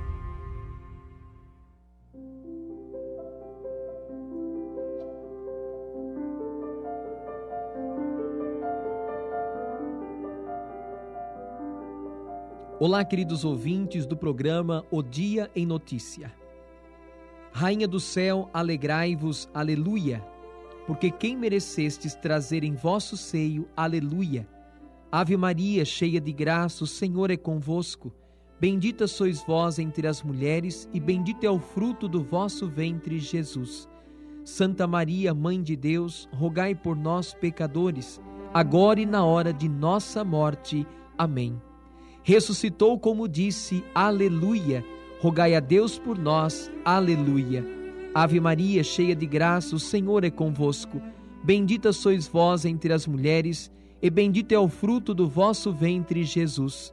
Santa Maria, Mãe de Deus, rogai por nós, pecadores, agora e na hora de nossa morte. Amém. Exultai e alegrai-vos, ó Virgem Maria, aleluia, porque o Senhor ressuscitou verdadeiramente, aleluia. Ave Maria, cheia de graça, o Senhor é convosco. Bendita sois vós entre as mulheres, e bendito é o fruto do vosso ventre, Jesus. Santa Maria, Mãe de Deus, rogai por nós, pecadores, agora e na hora de nossa morte. Amém. Oremos. Ó Deus, que vos dignastes alegrar o mundo com a ressurreição do vosso Filho Jesus Cristo, Senhor nosso, concedei-nos, vos suplicamos, que por sua mãe, a Virgem Maria, alcancemos as alegrias da vida eterna. Por Cristo nosso Senhor. Amém. O Senhor esteja convosco, Ele está no meio de nós. O Senhor te abençoe e te guarde, te mostre a sua face e tenha misericórdia de ti. Volva para ti o seu olhar e te dê a paz. O Senhor te abençoe, em nome do Pai, do Filho e do Espírito Santo. Amém. Meu irmão, minha irmã, eu te desejo uma abençoada noite e um bom descanso. Até amanhã, se Deus quiser. Você ouviu A Hora do Ângelos, direto da Paróquia Sagrada Família da Cidade Alta.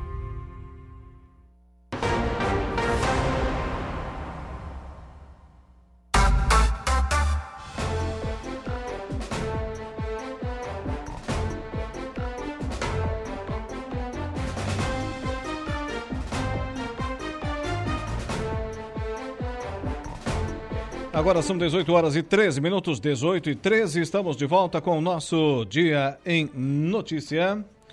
Sempre com o oferecimento do nosso timaço de patrocinadores. Falo para você da Impro, que vem ao longo dos seus mais de 14 anos de existência, investindo em soluções e equipamentos de proteção individual para os mais vastos segmentos do mercado. Conheça mais sobre as nossas linhas de botas de PVC e calçados antiderrapantes, desenvolvidas para as mais diversas atividades e riscos. Bota casual lazer, bota infantil, calçado antiderrapante, botas de PVC solicite um atendimento no 3537 9078 e 3537 9081.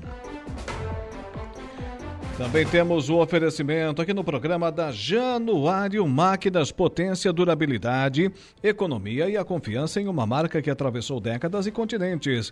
Esses são os tratores da linha JP, líder de vendas e de resultados para o empreendedor do agronegócio. São 25 anos de uma empresa construída pelo empenho e obstinação de uma família. Colaboradores e clientes, Januário Máquinas, a força que a sua terra precisa.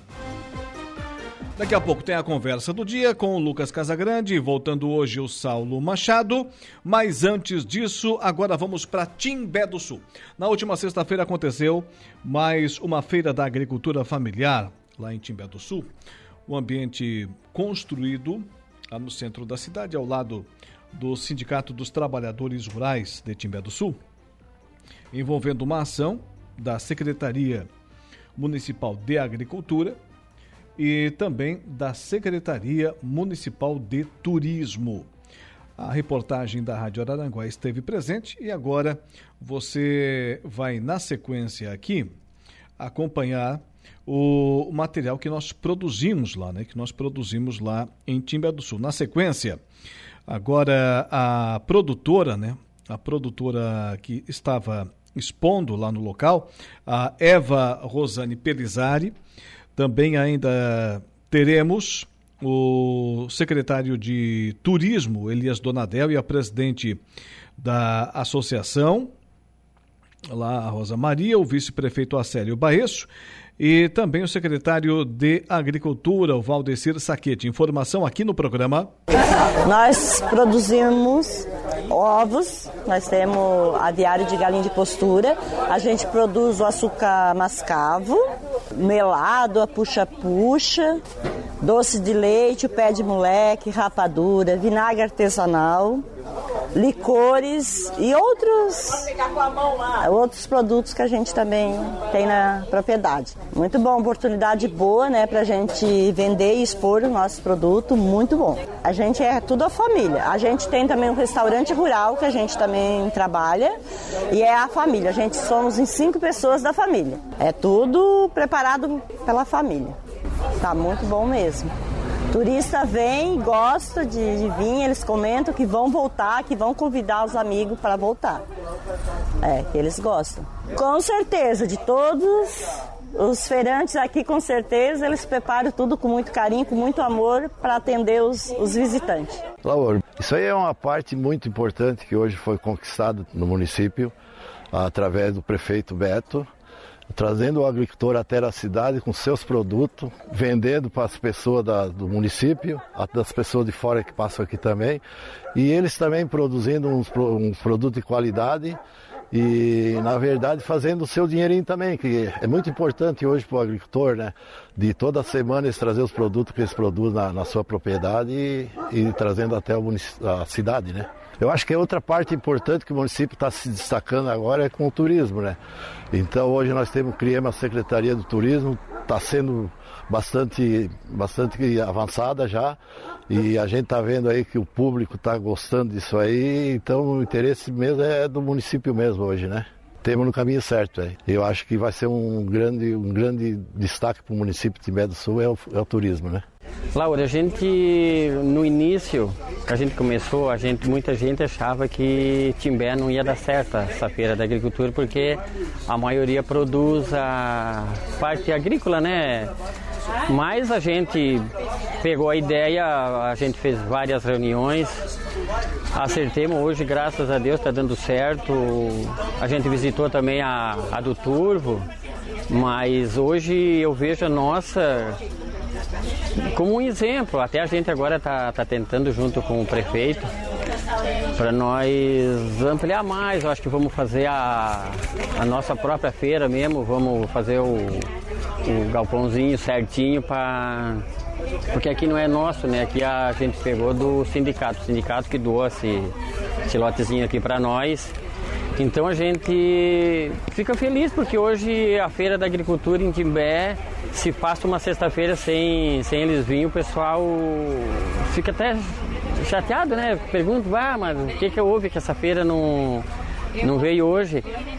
E você vê a alegria da, das pessoas que estão na feira, as pessoas que, que visitam. Então, para nós é uma alegria grande ter isso ali. A gente pensa no futuro ampliar mais, trazer mais pessoas para a feira. Se organizar hoje, a gente dá o suporte da, da estrutura, todas as coisas que, que falta aqui, a gente trabalha em cima para não deixar faltar nada. Claro que sempre alguma coisinha acontece, mas a agricultura, nós estamos felizes, os agricultores estão felizes e o que depender de nós para manter a feira, eu acho que, que a gente está ali para dar suporte que eles precisam. Eu acho que para nós é muito gratificante ter essa, essa feira no nosso município. Então hoje é um dia muito especial para nós o turismo, né, que a gente está iniciando esse trabalho ah, envolvendo a agricultura familiar. A agricultura familiar e turismo, a gente precisa que os dois ah, andam muito próximos e a gente está se aproximando cada vez mais deles. Então, hoje o turista ele já está tendo a oportunidade de poder adquirir alguns produtos coloniais. Então, aqui na nossa feira, ah, ele tem a, acesso a isso e a partir de hoje a gente está trazendo materiais de divulgação do turismo também. Então, a vários momentos a Secretaria do Turismo vai estar aqui presente, podendo conversar também com as pessoas que se fazem presente aqui na feira. A feira é um local em que as pessoas circulam com mais frequência, né? É um ponto já conhecido na cidade e é uma oportunidade de poder divulgar, é uma oportunidade da gente poder mostrar que Timbé tem é, como receber o turista, né? As diversidades de locais de hospedagem, gastronomia, é, os eventos. Então é uma oportunidade muito boa para todo o trade. A gente vem se organizando, a fundação foi o ano passado, final do ano passado, e a gente vem fazendo um trabalho de organização e junto à prefeitura já com algumas ações para que 2023 a gente já consiga alavancar o turismo né, em Timbé. Então, é, são ações bem pertinentes ao desenvolvimento do turismo. Então, a gente tem a feira todas as sextas-feiras aqui no município. A gente tem vários produtos coloniais. A feira está bem diversa, produtos de ótima qualidade. O pessoal que vem a primeira vez continua vindo, então a gente convida a, população timbeense e demais para vir participar, adquirir o produto, conhecer a feira e também conhecer um pouquinho do nosso turismo, que a gente vai estar tá expondo aqui e vai ter a oportunidade de estar tá conversando com a gente. Está aí, portanto, o trabalho da reportagem da Rádio Araranguá lá na Feira da Agricultura Familiar de Timbé do Sul. Por último, aí ouvimos o secretário de Turismo, o Elias Donadel, também ainda a presidente da Astur Timbé, a Ana Paula Rocha, Antes deles, o secretário de Agricultura, o Valdecir Saquete, o vice-prefeito, o, o Teio Baesso, né? Teio Baesso, e ainda a produtora, a produtora que também estava expondo lá em Timbé do Sul na última sexta-feira, né? Também falou aí a nossa reportagem, a Eva Rosane Pelizari. 18 horas e 23 minutos. Agora o nosso destino será um intervalo comercial, o último do programa de hoje. E na volta teremos aqui Lucas Casagrande, também Saulo Machado e a conversa do dia.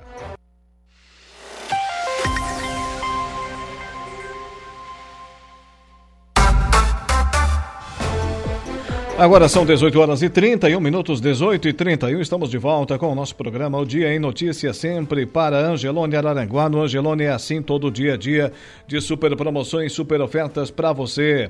Também ainda conheça mais sobre as linhas de botas de PVC e calçados antiderrapantes de quem? De quem? Da Impro, desenvolvidas para os mais diversos riscos, as mais diversas atividades. E ainda, é claro, também temos o oferecimento da Januário Máquinas Força, Potência, Durabilidade de quem é líder, como o Fogão, como o Botafogo, né, Vanderlei Januário? Líder no seu segmento, os tratores da linha JP. E agora, aqui no programa, com Lucas Casagrande, e também com ele que está de volta, Saulo Machado, a conversa do dia. A conversa do dia.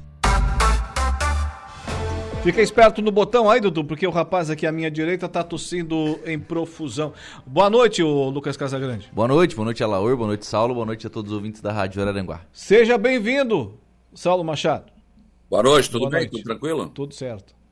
Recuperado devidamente, 100%? Não, ainda não.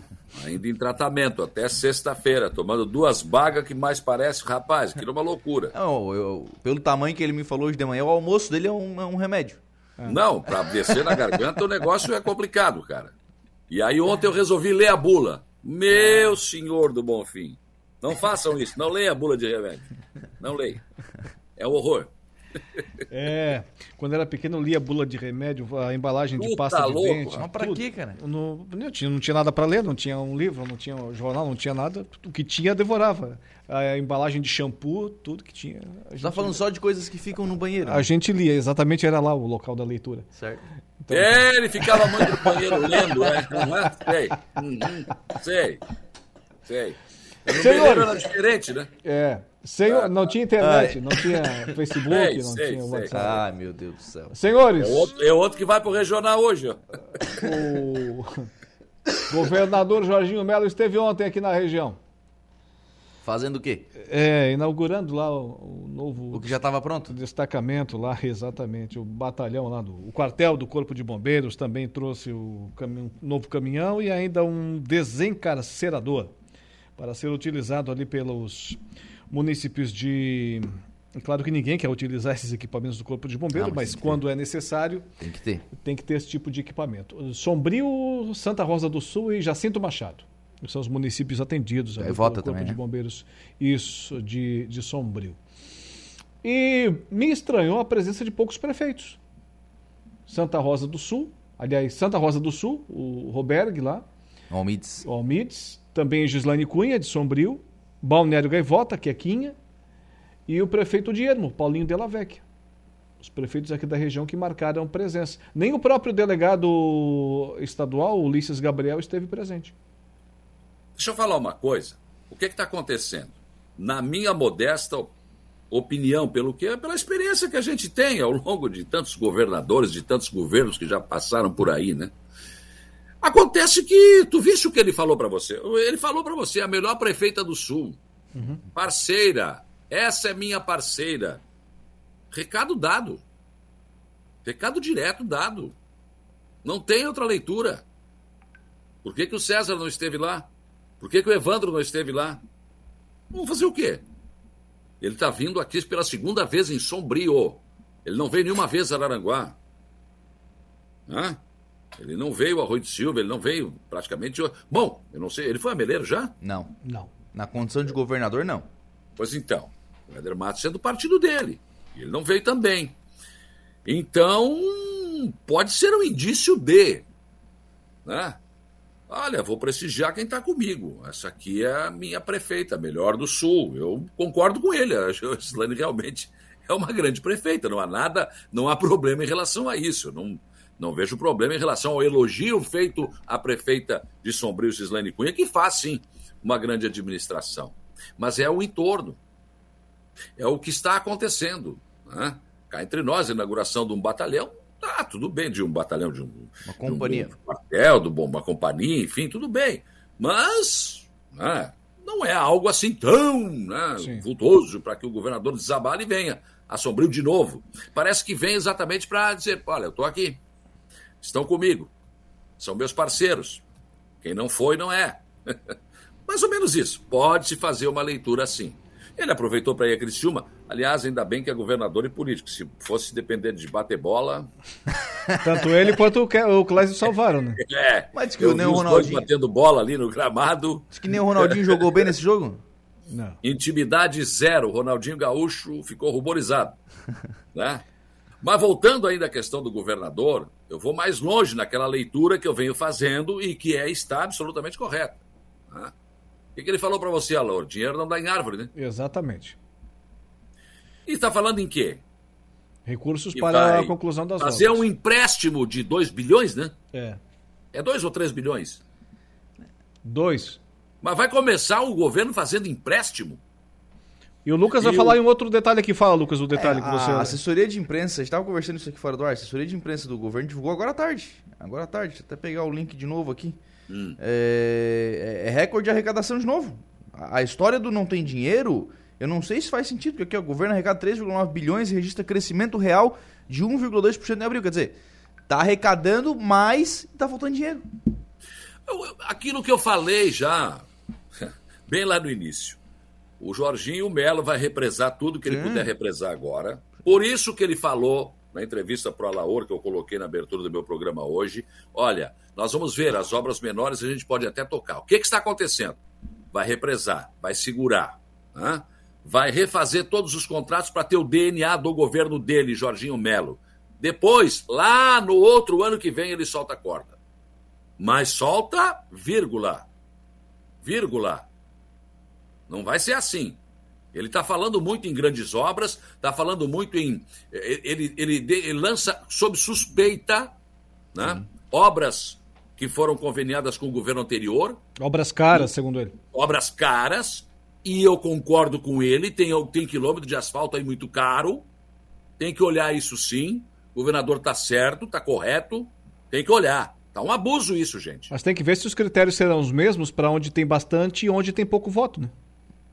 Ah, bom, aí nós vamos ver lá na frente essa situação. Mas Outra coisa, obras que estão, que não estão na infraestrutura, elas têm mais chance de sair agora, elas têm mais chance de continuar. As do plano mil, esquece. Ele já sepultou isso. Ele já disse isso. E ontem repetiu para você. Isso aí o- a justiça já, né? Então, o, o que, que é do plano mil? Eu acho que a Praça de Araranguá é o plano mil. Praça, calçadão. Calçadão, plano mil. Então, acho que a administração municipal de Araranguá vai ter que terminar com recursos próprios. E tem dinheiro, então tudo bem. Mas algumas, algumas obras menores vão sair. Saúde, se for na saúde, bem. Se tiver na infraestrutura, que é o caso do acesso sul aqui no Arroio, esquece. O acesso sul do Arroio vai ficar parado um tempão. E não sei se retoma. Isso, e falar em acesso sul de Araranguá, esquece. Mais ainda.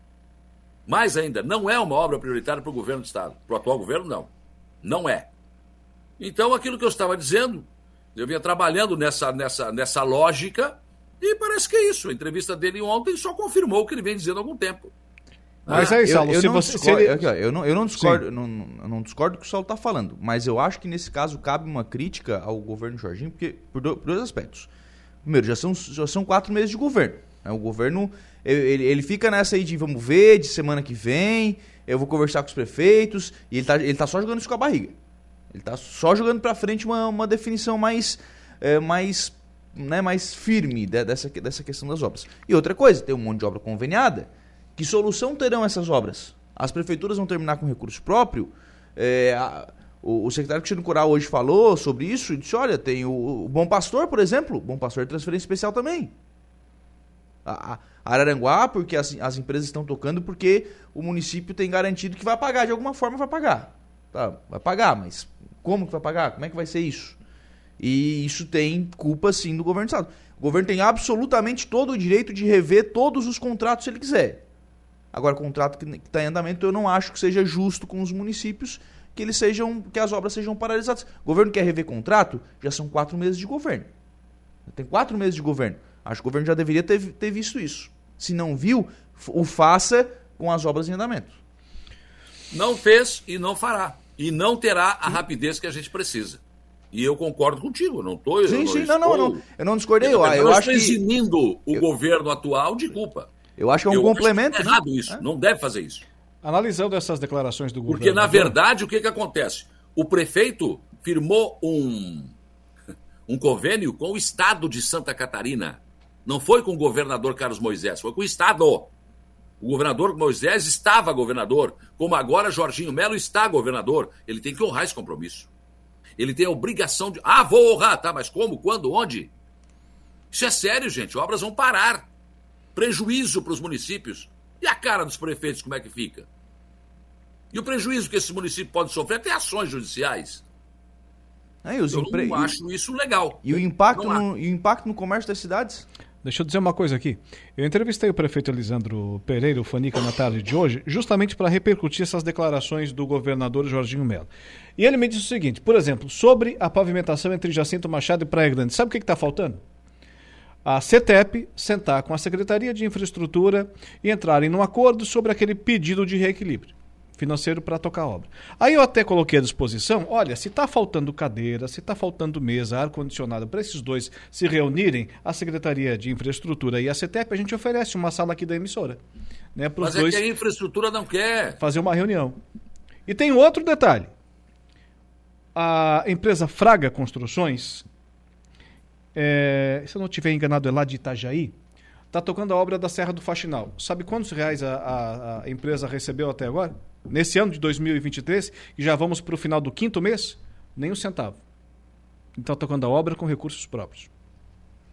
Pois é, e tem prefeito que já está enfiando a contrapartida para não parar a obra. Mas isso vai acabar. Isso vai acabar. E daí? E aí nós teremos uma situação realmente insustentável. Insustentável. E lamentável. Temos que lamentar isso. E, não e... é para aplaudir o governador Jorginho Melo. Eu acho, eu concordo, eu e o Lucas temos o mesmo, a mesma linha de pensamento. Ele tem todo o direito de achar que o quilômetro de asfalto está caro. Também acho. Tem obra superfaturada? Não sei. Mas que está caro, tá. Tem obra muito cara. E agora virou moda. Os caras ganham a licitação, começam a obra, param, quero reequilíbrio. Ah, mas o que é isso? Falta vergonha na cara disso aí. Falta vergonha na cara. Eu acho que o governador tem que dar um soco na mesa. Agora, não dá para ficar parando. Não, eu vou. Olha, ele falou para você que vem semana que vem, essa semana, hein? Conversar com os prefeitos, começar aí nas regiões. Ele é, vai fazer isso? É, ele disse que vai começar essa semana. Ele falou. Eu, ele disse, eu vou Sim, começar essa semana a me reunir com os prefeitos de todas as regiões de Santa Catarina Duvido. e junto a gente vai definir o que é a prioridade. Duvido. Ah, mas tu acha que uma obra que está em andamento não é prioridade? Vai lá perguntar pro morador do, do tenente. Porque. Se é prioridade ah, para ele. Sabe o que, está acontecendo? Eu vou abrir o jogo aqui para vocês. Eu não, eu, não, eu não posso. Claro, não vou citar minha fonte, né? Mas. É. O, grande, o grande negócio é o seguinte: os prefeitos estão sendo chamados em Florianópolis para escolher o que que tu tem de obra? Tenho isso, isso. O que que tu escolhe aqui, uma ou duas? E deu. É isso que está acontecendo. É isso que está acontecendo. Aí vem dizer que ah, vou conversar para ver, estabelecer. Não tem que estabelecer nada, governador. Pagando. Gente, eu sou prefeito, eu sou uma prefeitura. Né? Eu conveniei com o governo do Estado, com o CPF do governo do Estado. E agora o senhor não está, está querendo discutir a, se a obra é importante ou se não é. O senhor vai vir aqui em Aranaguá discutir se a quarta ponte é importante ou não, se a praça é importante ou não, se a beira-rio é importante ou não, se o calçadão do arroio é importante ou não, se a rodovia Jacinto Machado Praia Grande é importante ou não. Como assim? Só não, que... não, não, não. Tá errado. Só que para nomear o Mauro Mariani sobrou dinheiro, né? No BRD, né? Então, são essas coisas, né? São essas coisas. E outra coisa, Aquela detalhe. vaguinha do Eduardo Moreira, né? É. Se demorar pra. Ali eu queria, cara. Ah, eu também. É, pois é, mas tudo não é uma Mauro Mariano, então presta atenção. É. Por Pensa exemplo, numa coisa boa, se... pão de galo gordo aquilo ali. É. Por exemplo, é, sequência da, da, pavimentação lá entre Jacinto e Praia Grande, quarta ponte aqui de Araranguá, enfim. Essas obras daqui a pouco, uma hora, elas vão ter que ter sequência. E será que vai dar para terminar até o final do primeiro mandato? Elas vão ter que ter sequência, cortar, vírgula. Cortar Serra do Faxinal faz 50 anos que estão pedindo. Que é que, que vai ter que ter sequência? faz 30, mais de 30. Será que vai dar tempo para terminar? A fixação da Barra do Rio Aranguá faz mais de 100 anos. Rapaz, olha, eu tenho visto coisa nessa Ó, minha vida. Eu tenho dito e vou repetir: quando eles querem fazer, não tem lei que os, que os segure. Quando eles Faz. não querem fazer, pode ter lei mandando fazer que eles acham um jeito de não fazer. Não fazem. Pode ter de- determinação judicial que eles dão um jeito de não fazer. É isso. Sandrinho Ramos, boa noite, mais bonitos que eu. Claro que todo Não, mas- mundo aqui mas vai ser mais também- bonito que o Sandrinho, né? É também mais bonito que o Sandrinho não chega a ser um elogio. Ele tá perguntando se tu tá com garrotilho, Lucas. Eu não sei nem o que é isso pra dizer se eu tô ou não tô. É isso. Esse tá lá na- naquele, naquele dicionário lá, como é que é o... No Araranguário? Araranguário. Tá, tá, tá. Tá também. Mas olha, já que nós somos tudo aí com o pé na cova, né, cara? Fa- Fale por vocês, fale por vocês. Eu tô Eu já fora dessa. Vai tu vai pegar às sete da manhã, tu vai largar às sete da noite, tu vai ver. É, Eu tô fora, mano. Tu vai ver o que nós temos que Eu já arrumar. liguei pro 35220814, 35220814. Já reservamos lá. Carlos. Já fiz o meu plano familiar Santa Terezinha, que eu não sou bobo nem nada. Como é que é o aparelho dele, que, que agora mede a distância? Uma trena virtual? Ah, não, não, ele não, agora não é mais com treino, agora o negócio é digital. Já mede largura, coisa, tamanho, tudo certinho. Né? E já fiz o meu plano familiar Santa Terezinha, porque, cara, tem muitas vantagens, né? Por exemplo, auxílio funeral. Faleceu, tá ali, tem agora crematório também, né? É, tem desconto em, em- em dentista, médico, em vários profissionais. É, você pode. Ah, quebrei a perna, puxa vida, vou ficar. Tem uma muleta, se você quiser, tem uma cadeira de rodas. Você fica amparado. E não chega a cinco- a 40 a 50 reais por mês, gente, é muito barato. E aí, você, na hora- naquela hora complicada, né? Não tem que estar correndo para lá nem correndo para cá. Fique seguro no plano de assistência familiar Santa Terezinha, tá? Porque é bom, é legal, é só ligar lá. O pessoal do Carlos está 24 horas por dia e mais à noite ainda, viu? no 35220814, faça o seu plano. Eu já tive no regional, né? Tive, né? Ah, teve Eu que já- levar um sustinho, foi? Mas o, o Saulo Machado, falando em Sandro Ramos, o pessoal voltou lá de Sobral, né? Você entrevistou a secretária de Educação aí na parte da manhã hoje. Como é que é? Pessoal falando em Sandro Ramos, o pessoal lá de Sobral voltou, né? O pessoal é daqui, né? É, Eles, sim, eles só dizendo, foram lá. né? De Sobral, eles voltaram, estavam em Sobral. De Sobral vieram para Aranguá. Voltaram. É muito interessante essa questão, né? Porque é, são cidades pobres, né? E aí você acha, não, então, se o IDEB é o melhor do Brasil, então deve ser escolas perfeitas. Não, não, não, não. As condições físicas das escolas não são tão boas assim, não. Nós aqui temos condições excelentes físicas das escolas, algumas com alguns problemas, mesmo assim, muito melhor do que lá. Mas o nosso conteúdo? É isso que eu venho dizendo faz muitos anos. né? Tem muita gente que tem diploma, se forma e não, e não, não adquiriu conteúdo. Teve tempo aqui que não rodavam mais, né? A pessoa passa, tem que passar. Tá, mas o conteúdo? Você aprendeu? Você sabe? Não, não sei. Eu, eu já entrevistei, certa, eu me irritei com isso uma vez, certa vez, faz uns 15 anos atrás, eu acho, entre- entrevistando um, um- um- um diretor de, de universidade que me disse textualmente: não, a universidade não tem obrigação de te ensinar, ela te dá uma ideia, tu vai buscar. Como assim? Como assim? Não, não. Eu tenho que saber. Se eu tenho um diploma, eu tenho que saber. Eu me formei para isso. E, e- lá em Sobral, né, no Ceará, eles se preocupam com isso.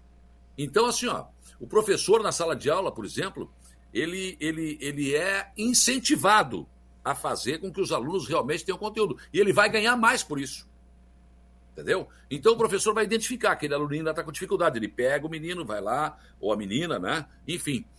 E é isso que eles fizeram. É um compromisso com a educação. Mas não é só da Secretaria de Educação. É de pais, alunos, professores, todo mundo.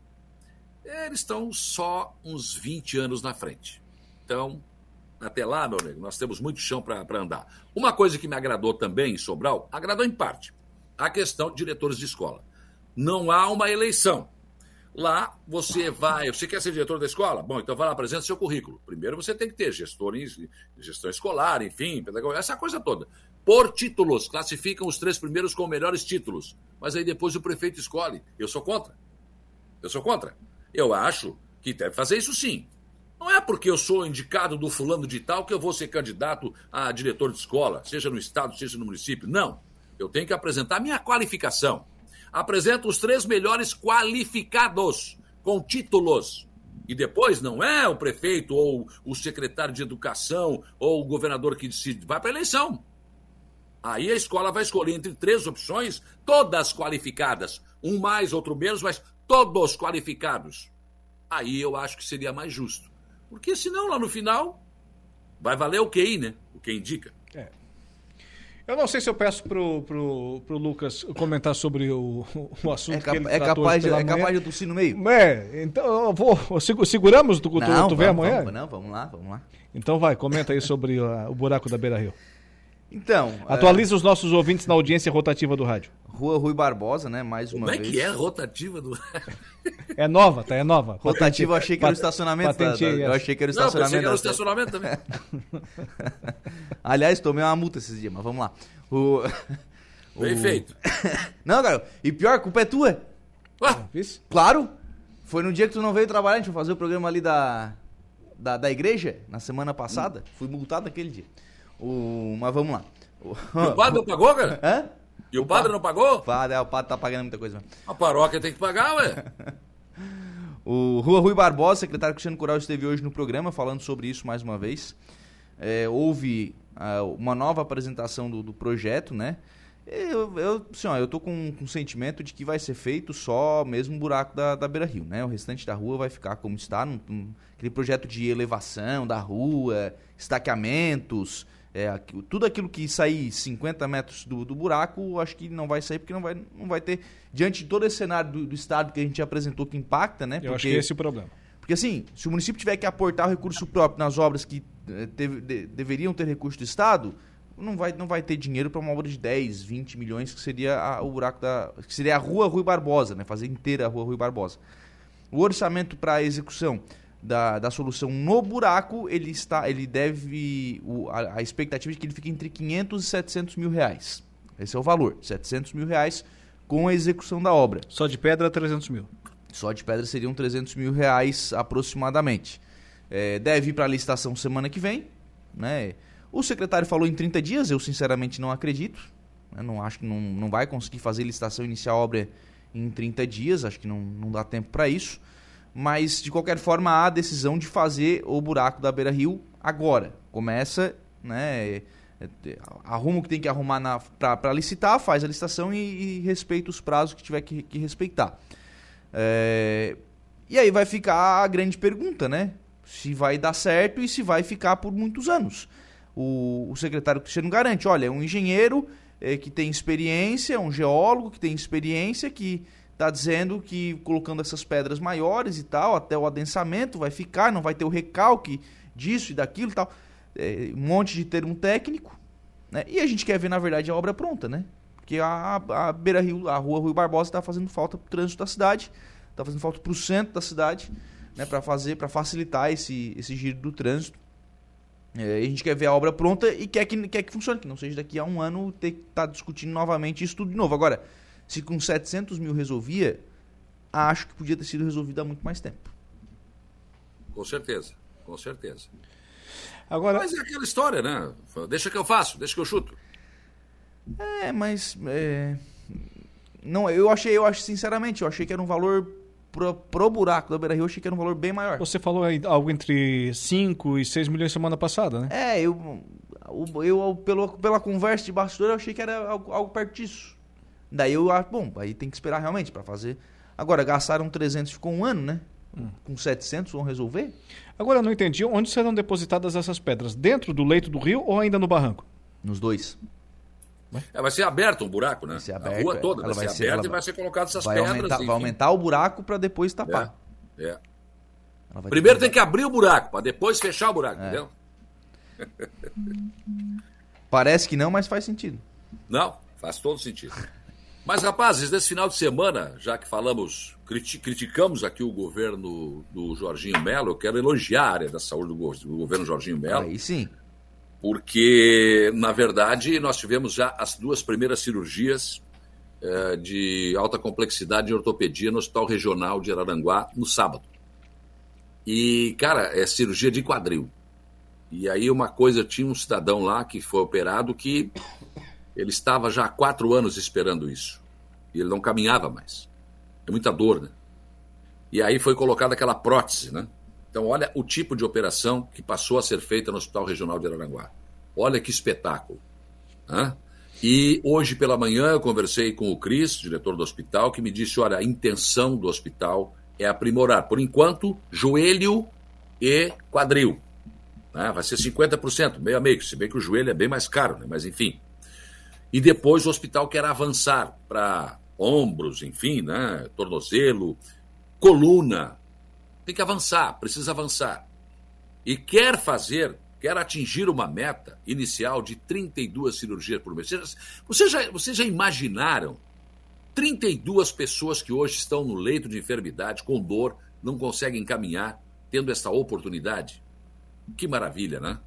E isso tudo é uma decisão do atual governo, do governador Jorginho Melo. Né? Eu fiz aquele debate lá na Unesc, ajudei, apresentei junto com o João Paulo Messer, quando ele disse isso lá naquele debate também, ele disse: ó, oh, não, temos que, não sei por que, que ninguém mexeu com isso, vou mexer, vou diminuir essa fila para exames, essa fila de cirurgia, vamos trabalhar. E, de repente, né, veio a autorização para alta complexidade em ortopedia, o hospital já começou a operar e as coisas estão acontecendo. Então, acho que aí a gente tem que aplaudir, tem que tirar o chapéu. Se bem que Ainda não se sabe direito como é que vai ser pago isso, mas está autorizado. Se está autorizado, vamos fazendo. Mas aí eu fico perguntando, por que demorou tanto tempo? Então, aquilo que o Lucas estava falando. Quando um governo quer, faz. Quando não quer, não faz. Por exemplo, Jorginho Melo, governo atual, quer fazer. Carmen Zanotto, secretário atual, quer fazer. O anterior não queria. O Carlos Moisés não se envolveu nisso. E o seu secretário André Mota, bom, eu nem vou falar, né? E também eh, tem que se fazer referência nesse momento o trabalho da gerente regional de, de saúde, né? A Andressa Ribeiro. Do hospital também, né? Do IMAS. É uma soma de esforços de todo mundo, né? Os secretários municipais de saúde também trabalharam muito nisso, né? Foram unidos com a Andressa. A Andressa, quando assumiu, já foi, se reuniu com todo mundo. Olha, quais são as pautas? Vamos lá, vamos para cima. Eh, foi, foi a ligação com a secretária Carmen Zanotto, enfim. Um esforço realmente de todo mundo. Mas a boa notícia é essa: já começaram as cirurgias. Não é para amanhã, não é depois. É já. Já estão acontecendo. Então, cara, eu acho que a gente tem que comemorar isso, viu? Tem que comemorar e, e pedir a Deus, né? Que ilumine o governo na área da saúde que continue investindo nisso. O povo precisa. O povo precisa muito disso, com certeza. Essa dúvida. É sem dúvida nenhuma. Ah, quando a entrada na Sim. Câmara de Vereadores de Araranguá, eu não tenho mais detalhes, mas o projeto das funerárias de novo. Projeto das funerárias de novo. Eu mandei uma mensagem ainda há pouco para o pro procurador-geral do município, mas não consegui conversar com ele ainda. Mas, na verdade, o projeto está de volta na Câmara. Com né? alterações? Eu não, não consegui ler, mas ele autoriza e regulamenta a concessão do serviço funerário no âmbito do município de Araranguá e dá outras providências. E é bem extenso aqui. Basicamente aquilo que já foi na Câmara e foi reprovado. Por isso que eu perguntei.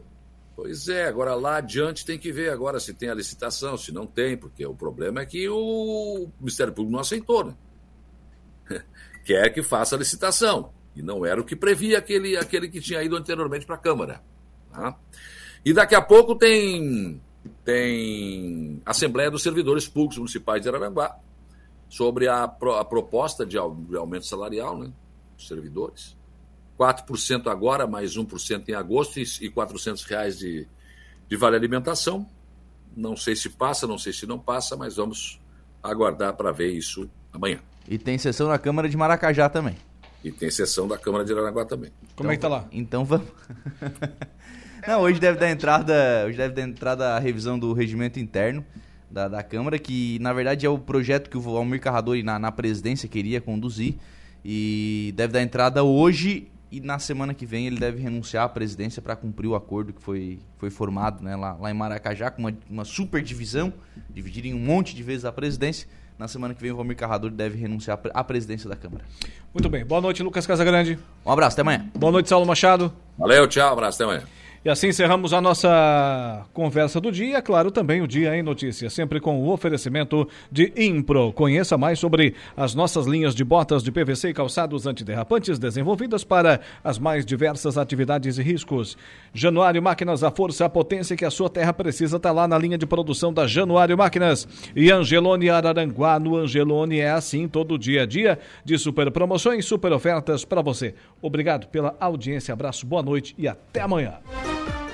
O Dia em Notícia. De segunda a sexta, às quatro da tarde.